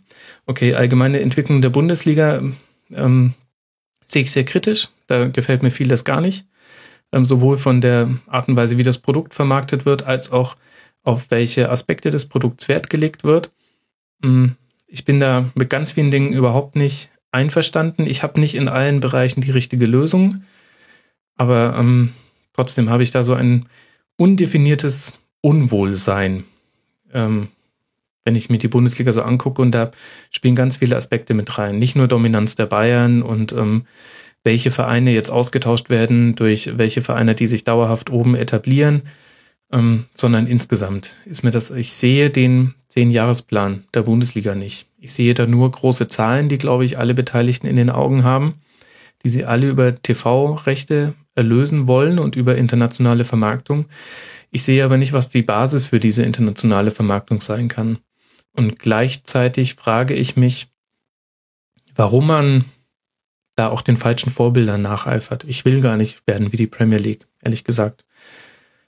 Aber das ist jetzt nur meine Meinung. Welche Tribünengespräche können wir erwarten? Es gab ja schon viel, viel mehr als angekündigt. Ähm, jetzt ja schon allein in diesem Jahr drei. Ich habe noch so viele Themen. Ihr werdet es nicht glauben. Eine ewig lange Liste. Es hat, es, das ist tatsächlich Zeitfaktor. Also es geht einfach nicht mehr gerade. Und ähm, vor allem deshalb, weil ich mich auf Tribünengespräche auch im gut vorbereiten möchte. Es gibt welche, in die kann man unvorbereitet gehen. Jetzt, wenn ich mit der Pina zum Beispiel drüber rede, wie sie als Blinde den Fußball erfährt und wie zur Hölle man es da schafft, sogar Amateurspiele zu gucken, da muss ich mich jetzt nicht wahnsinnig viel für vorbereiten, aber andere sind sehr, sehr, sehr intensiv. Allein fürs Taktik-Tribünengespräch habe ich mich im Grunde, ich weiß nicht, mir ist pathetisch an, aber im Grunde habe ich mich im Kopf da ein Jahr lang drauf vorbereitet. Das wollte ich schon ewig machen. Ähm, mal gucken. Schauen wir einfach mal. Vielleicht Vielleicht gibt's da, da kann ich vielleicht später noch kurz was zu sagen. Und welche Besucher, also Hörer meint er wahrscheinlich, hätten wir gerne? Ja, jeden, der sich für Fußball interessiert und das grundsätzlich interessant findet. Also ich brauche jetzt auch nicht nur Leute, die alles toll finden, was wir im Rasenfunk machen, aber ich fände es schon schön, wenn wir einfach in in der Ecke bekannt werden, in der sich Leute für Fußball interessieren. Und jeder, der so verrückt ist, sich eine zweieinhalb Stunden Sendung zu einem Fußballspieltag anzuhören, der sollte zumindest mal vom Rasenfunk gehört haben. Der kann es dann immer noch schlecht finden aus irgendwelchen Gründen. Aber ich fände es schön, wenn, wenn die Leute zumindest wüssten, es gäbe uns und man könnte uns hören. Und ansonsten sind mir ja, also nehme ich jeden Hörer sehr, sehr gerne. Freue ich mich. Stefan Kordisch fragt, ähm, Fragen direkt habe ich jetzt keine, aber mach doch mal einen kurzen Schwenk in die zweite Liga aus Gründen und dann ein weinender Smiley. Ich vermute, er ist, tja, Hannover 96-Fan, Stuttgart-Fan, irgendwie sowas in der Art. Ähm, Vielleicht kann ich an der Stelle die Frage beantworten, die ganz oft kommt. Wann macht ihr was zur zweiten Liga oder warum macht ihr nichts zur zweiten Liga? Zwei Gründe. Der erste Grund, ähm, Zeitgrund, und da geht es nicht nur um die Aufnahme, sondern vor allem ums äh, Schauen, Nachverfolgen der Spiele. Ich gucke viel im Real Life. Das bekommt ihr im besten Falle gar nicht mit, aber ich bin alleinerziehender Zwillingsvater. Das heißt, wenn ich die Kinder habe, dann habe ich die Kinder und dann und dann gucke ich die, den Spieltag quasi nachts. Und ähm, das haut halbwegs hin. wenn ich die erste Liga gucke, dann schaffe ich es da nachts die Spiele zu gucken, mich vorzubereiten, die Sendung zu planen. Aber da kann ich nicht noch die zweite Liga dranhängen. Das ist einfach zu viel. Und ich möchte nicht über etwas reden, von dem ich das Gefühl habe, ey, eigentlich habe ich da keine Ahnung. Und ich bin leider einfach thematisch nicht tief genug drin. Jetzt gäbe es noch die Alternative, ich hole mir jemanden, der sehr tief drin ist in der Materie, da habe ich auch schon öfter drüber nachgedacht und der erzählt mir das quasi einfach so. Ich bin quasi so der mit dem gefährlichen Halbwissen und er nordet mich dann immer ein in einer kurzen Sendung. Das ist eine Möglichkeit, vielleicht machen wir sowas mal, aber auch ganz krasses Zeitargument. Also ähm, muss ich gucken. Ähm, und das hat nichts mit der zweiten Liga zu tun, weil ich die doof finden würde oder die Vereine, die da spielen, aber mh, hm, ich will jetzt nicht immer mit, mit Qualität und sowas kommen, weil vielleicht gibt es ja auch Leute da draußen, die das gar nicht so geil finden, was wir hier machen. Aber zumindest der Anspruch ist schon ein, ein höherer, als man ihn vielleicht bei anderen Berichterstattungen hat. Ah, ich komme aus der Nummer nicht raus, ohne arrogant zu klingen. Es, es klappt einfach zeitlich nicht. Andreas Schmund fragt, ja, Grüße. Hm. Zwei Fragen zu Mannschaften, die jetzt schon sicher aufgestiegen sind. Sehr widersportlich. Welche Hebel muss der SC Freiburg in Bewegung setzen, damit er in der kommenden Saison nicht gleich wieder absteigt? Und Plastikverein versus Plastikverein Royal wird eurer Einschätzung nach RB Leipzig mit einer ähnlichen Ablehnung konfrontiert werden, wie es nach dem Aufstieg bei Hoffenheim der Fall war, oder wird die Antipathie noch krasser, extremer oder sogar gefährlicher? Okay, erste Frage. Beim SC Freiburg muss sehr, sehr viel passen. Mussten jetzt schon wieder ein paar gute Spieler abgeben. Und insgesamt muss ich sagen, also in ST Freiburg habe ich jetzt ein bisschen näher verfolgt, dadurch, dass ich da so lange studiert habe und ein kleiner Teil, also ich würde mal sagen, die linke Herzkammer schlägt für den SC, während das komplette Herz für den FC Bayern schlägt. Ähm, haben im Grunde in der Zweitligasaison ehrlich gesagt die Spiele glücklich gewonnen, die sie in der Abstiegssaison unglücklich verloren haben. Also der Aufstieg war unterm Strich okay, auch im sportlichen Umfeld dieser zweiten Liga aber er hätte nicht als Meister erfolgen müssen. Und ähm, deswegen bin ich sehr gespannt, was da passiert. Ich kann jetzt nicht sagen, welche Hebel da umgelegt werden müssen, denn letztlich steht und fällt es mit guten Transfers. Und ähm, der SC Freiburg ist aber in der Vergangenheit nicht mit durch arg viel schlechte Transfers aufgefallen. Und ich glaube tatsächlich, ohne dass wir jetzt schon weit in der Sommerpause sein würden. Ich glaube tatsächlich, dass ein Vorteil für die Aussteiger dieses Jahres sein wird, dass in dieser Erstligasaison Mannschaften abgestiegen sind, zu Recht nicht abgestiegen sind, die im nächsten Jahr aber Probleme bekommen dürften. Also Darmstadt ist vollkommen zu Recht drin geblieben. Alles cool. Ähm, haben wir ausführlich besprochen. Aber für die wird es halt schwierig, wenn Gondorf weggeht, wenn Wagner weggeht und so weiter. Und auch wenn es jetzt eine doofe, langweilige Mainstream-Meinung ist, aber die sehe ich eher unten drin. Und auch bei Ingolstadt bin ich sehr gespannt, wie viel tatsächlich mit Hasenhüttel zusammenhängt und ob Korczynski es schafft, dem etwas entgegenzusetzen oder das Vorhandene weiterzuentwickeln. Könnte eng werden. Und dann haben wir noch zwei, drei Mannschaften, die traditionell immer Probleme haben. Und dann muss ja das Ziel der Aufsteiger nur sein, durch, egal ob durch was, Euphorie, taktische Überlegenheit, spielerische Überlegenheit, was auch immer, oder durch einen Nischenfußball, dass man irgendwas macht, was kein anderer gerade macht, ähm, genügend Mannschaften hinter sich zu lassen. Und da sehe ich schon gute Möglichkeiten. Und zu RB Leipzig werden wir auch ganz oft danach gefragt, ähm, wann wir dazu mal ein Tribünengespräch machen. Hätte ich total Lust drauf. Ich weiß aber immer noch nicht, was die, die richtige personelle Besetzung dafür wäre, damit es inhaltlich gut wird. Ich habe keinen Bock, eine Hau drauf Diskussion zu führen oder ich habe auch keinen Bock in, in emotional oberflächlichen Diskussionen stecken zu bleiben. Denn hinter diesem ganzen Ding RB Leipzig und auch hinter der Diskussion dazu stecken so viele Entwicklungen, die zum Teil Jahrzehnte alt sind. Letztlich, es geht dann oft auch um Werksclubs. Es geht um 50 plus 1. Es geht darum, was mit Traditionsvereinen passiert ist in den letzten Jahren, wo aber wiederum jeder Einzelfall einzeln beleuchtet wird. Immer wenn ich über Lautern zum Beispiel spreche, ähm, kommt kritisches Feedback, ähm, macht doch nicht mehr so viel Witz über Lautern und die hätten ja gar nicht so schlecht gewirtschaftet und so weiter und so fort. Ist für mich ein wahnsinniges komplexes Thema. Ich hätte da Lust drauf, das mal ausführlich zu beleuchten. Ich habe aber noch nicht die Gesprächspartnerkonstellation in meinem Kopf gefunden, wo ich glaube, dass das möglich wäre.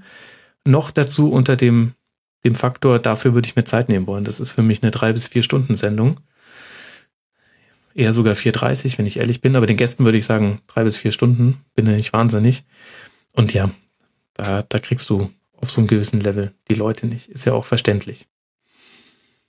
Und ich weiß nicht, wie sich die Ablehnung von, von RB Leipzig entwickeln wird. Ähm, ehrlich gesagt ist es mir auch fast jetzt schon ein bisschen zu viel, wie das Thema gehypt wird. Immerhin sind da wenigstens ganz viele auf dem Marktplatz und feiern, nicht so wie in Salzburg. Dann habe ich noch einen Reminder für mich selbst gesetzt. Unter mitmachen.rasen.de hat ein User das Schneckenrennen um Europa dechiffriert, und zwar der User, User Messner. Er hat dazu ähm, die Punkte, die zum ähm, europäischen, zur Qualifikation für europäische Wettbewerbe in den letzten Jahren gereicht haben, analysiert und hat ähm, so aufgezeigt, wie viele man jeweils brauchte und zeigt, es war eben nicht unbedingt ein klassisches Schneckenrennen. Tendenziell hat man eher immer mehr Punkte in den letzten Jahren gebraucht. Aber ähm, diese These, die es auch manchmal hier im Rasenfunk Royal gab, die stimmt ebenso nicht. Kann ich euch wirklich nur empfehlen, schaut euch das an, auch unter, jetzt muss ich gerade gucken, wie seine codinghistory.com slash bully. Das ist direkt seine Homepage und da hat er das auch nochmal gut aufbereitet. Schaut euch das an. Vielen Dank. Äh, von solchen Hören kann man natürlich nur träumen, wenn man inhaltlich so fundiertes Feedback bekommt. Und dann fragt noch der Hörer Ukel, ich würde mir wünschen, dass ihr künftig irgendeine Art von Spendenmöglichkeit anbietet. Ich persönlich finde Patreon ziemlich gut, ein simpler PayPal-Link wäre aber genauso geeignet. Ich erwarte dafür auch gar keine zusätzlichen Inhalte oder noch mehr Sendungen, sondern würde euch für unzählige Stunden bester Unterhaltung einfach etwas zurückgeben. Euren Lebensunterhalt werdet ihr damit natürlich nicht finanzieren können, aber vielleicht mal ein neues Headset, ein Sachbuch oder schlicht ein Eis oder Bierchen zur Motivation. Lieber Ukel, vielen Dank fürs Kompliment erstmal. Und liebe Hörer da draußen, tatsächlich werden wir irgendwie was in die Richtung machen. Haben wir eine ganze Zeit lang nicht gemacht, aus ganz äh, diversen Gründen, aber tatsächlich ist es so, wir, wir wollen in diese Richtung gehen, wir würden uns gerne von euch finanzieren, in Anführungszeichen lassen, soweit ihr quasi uns finanzieren wollt. Soweit würden wir uns gerne finanzieren lassen. Und wir würden uns damit gerne die Option offen halten, das Ganze noch auf etwas andere Füße zu stellen. Also, ähm, ohne da jetzt über irgendwelche Zahlen zu reden, aber ab einem gewissen Punkt könnte ich mir schon vorstellen, dass ich von meiner eigentlichen Arbeit, mit der ich mein, äh, mein, mein Dach, mein Brot und die Kleider für meine Kinder ähm, finanziere, ähm, dass ich das ein bisschen zurückfahre, um ein bisschen mehr Rasenfunk zu machen. Da hätte ich schon Lust drauf. Aber das Ganze muss ich eben tragen. Und wir haben uns dagegen entschlossen, das in einer Sponsorvariante mit Unternehmen zusammenzumachen, auch aus diversen Gründen. Und werden tatsächlich in so eine Richtung gehen. Ich weiß jetzt noch nicht, ob Patreon, PayPal ist sicher eine Alternative, wahrscheinlich auch Direktüberweisung. Das wird irgendwann kommen. Aber erst musste dieser Rasenfunk Royal aufgezeichnet werden, ehrlich gesagt. Ähm, machen wir. Aber es ist schön zu hören, ehrlich gesagt, dass so oft danach gefragt wurde. Das war auch ein wesentlicher Grund, dass ich vor allem mich jetzt doch dazu durchgerungen habe, ähm, Geld ähm, zu nehmen für das, was, was wir hier machen. Ähm, wirklich äh, sehr, sehr toll, dass so viele von euch auch auf Twitter immer wieder zwischendurch geschrieben haben, kann man euch denn nicht irgendwie unterstützen? Ähm, ja, werden wir irgendwie machen. Und dann bin ich sehr gespannt, ob das vielleicht hilft, den Rasenfunk auf ein, auf ein nächstes Level zu heben. Ähm, ja, so viel mal in aller Vorsicht. Mehr, mehr will ich jetzt gerade noch nicht sagen, weil ich auch noch nicht weiß, wie genau wir es machen. Aber wenn euch das wirklich am Herzen liegt, dann haltet einfach die Ohren offen. Da wird es Möglichkeiten geben.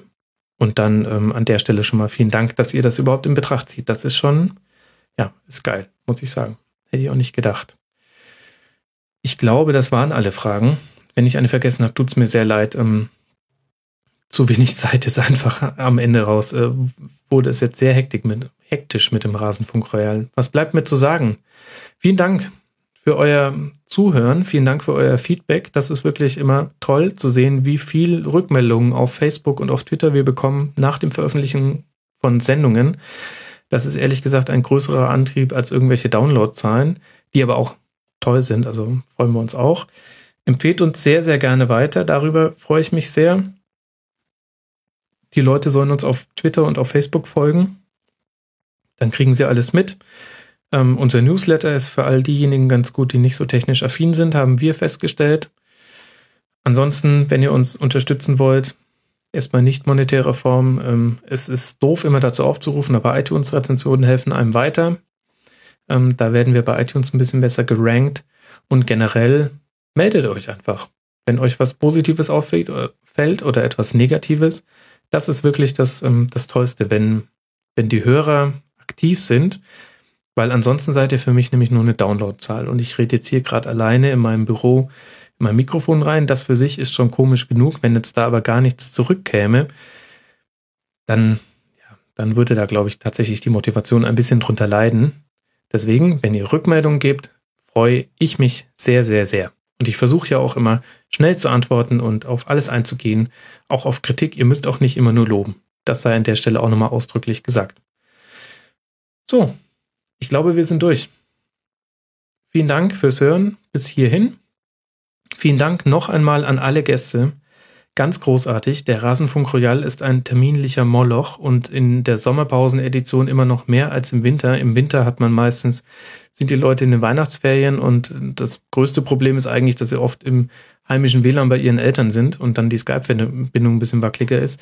Jetzt im Sommer war das zusammen mit dem, dass ich auch viele berufliche und private Termine hatte, wirklich ähm, anstrengend für alle Beteiligten, aber es haben alle 19 Gäste haben ähm, auf einen großen Teil ihrer Freizeit verzichtet für diese Aufnahme, haben das Planungschaos mitgemacht. Vielen herzlichen Dank dafür. Alle, alle ganz großartig. Und wenn es an der einen oder anderen Stelle akustisch mal nicht so war, wie ihr es aus dem Rasenfunk gewohnt seid, dann könnt ihr euch sicher sein, mir geht das am meisten auf den Zeiger. Aber auch das lässt sich leider nicht verhindern. Ähm, das ist einfach so, wenn man ähm, unter Termindruck mit vielen Leuten sich zusammenschließen muss und dann einfach technisch etwas nicht funktioniert, ist es leider einfach so. Und ähm, ihr habt es ja überlebt, wenn ihr bis hierhin gekommen seid. Ich wünsche euch ein, eine schöne Sommerpause, sofern ihr sie habt und genießen könnt. Ansonsten viel Spaß bei der EM. Ich beginne auch langsam da richtig Bock drauf zu haben. Dann bin ich sehr gespannt, was uns ähm, das Olympische Fußballturnier in Rio bringt. Auch ob ich vielleicht dazu was machen kann, keine Ahnung. Zeit, wie immer, der alles entscheidende Faktor. Und dann geht es ja schon wieder los mit der Bundesliga. Wahnsinn. In dem Sinne, eine gute Zeit euch. Meldet euch immer, wenn was ist. Ich freue mich wahnsinnig. Und dann hören wir uns wieder in der nächsten Rasenfunk-Schlusskonferenz. Ciao.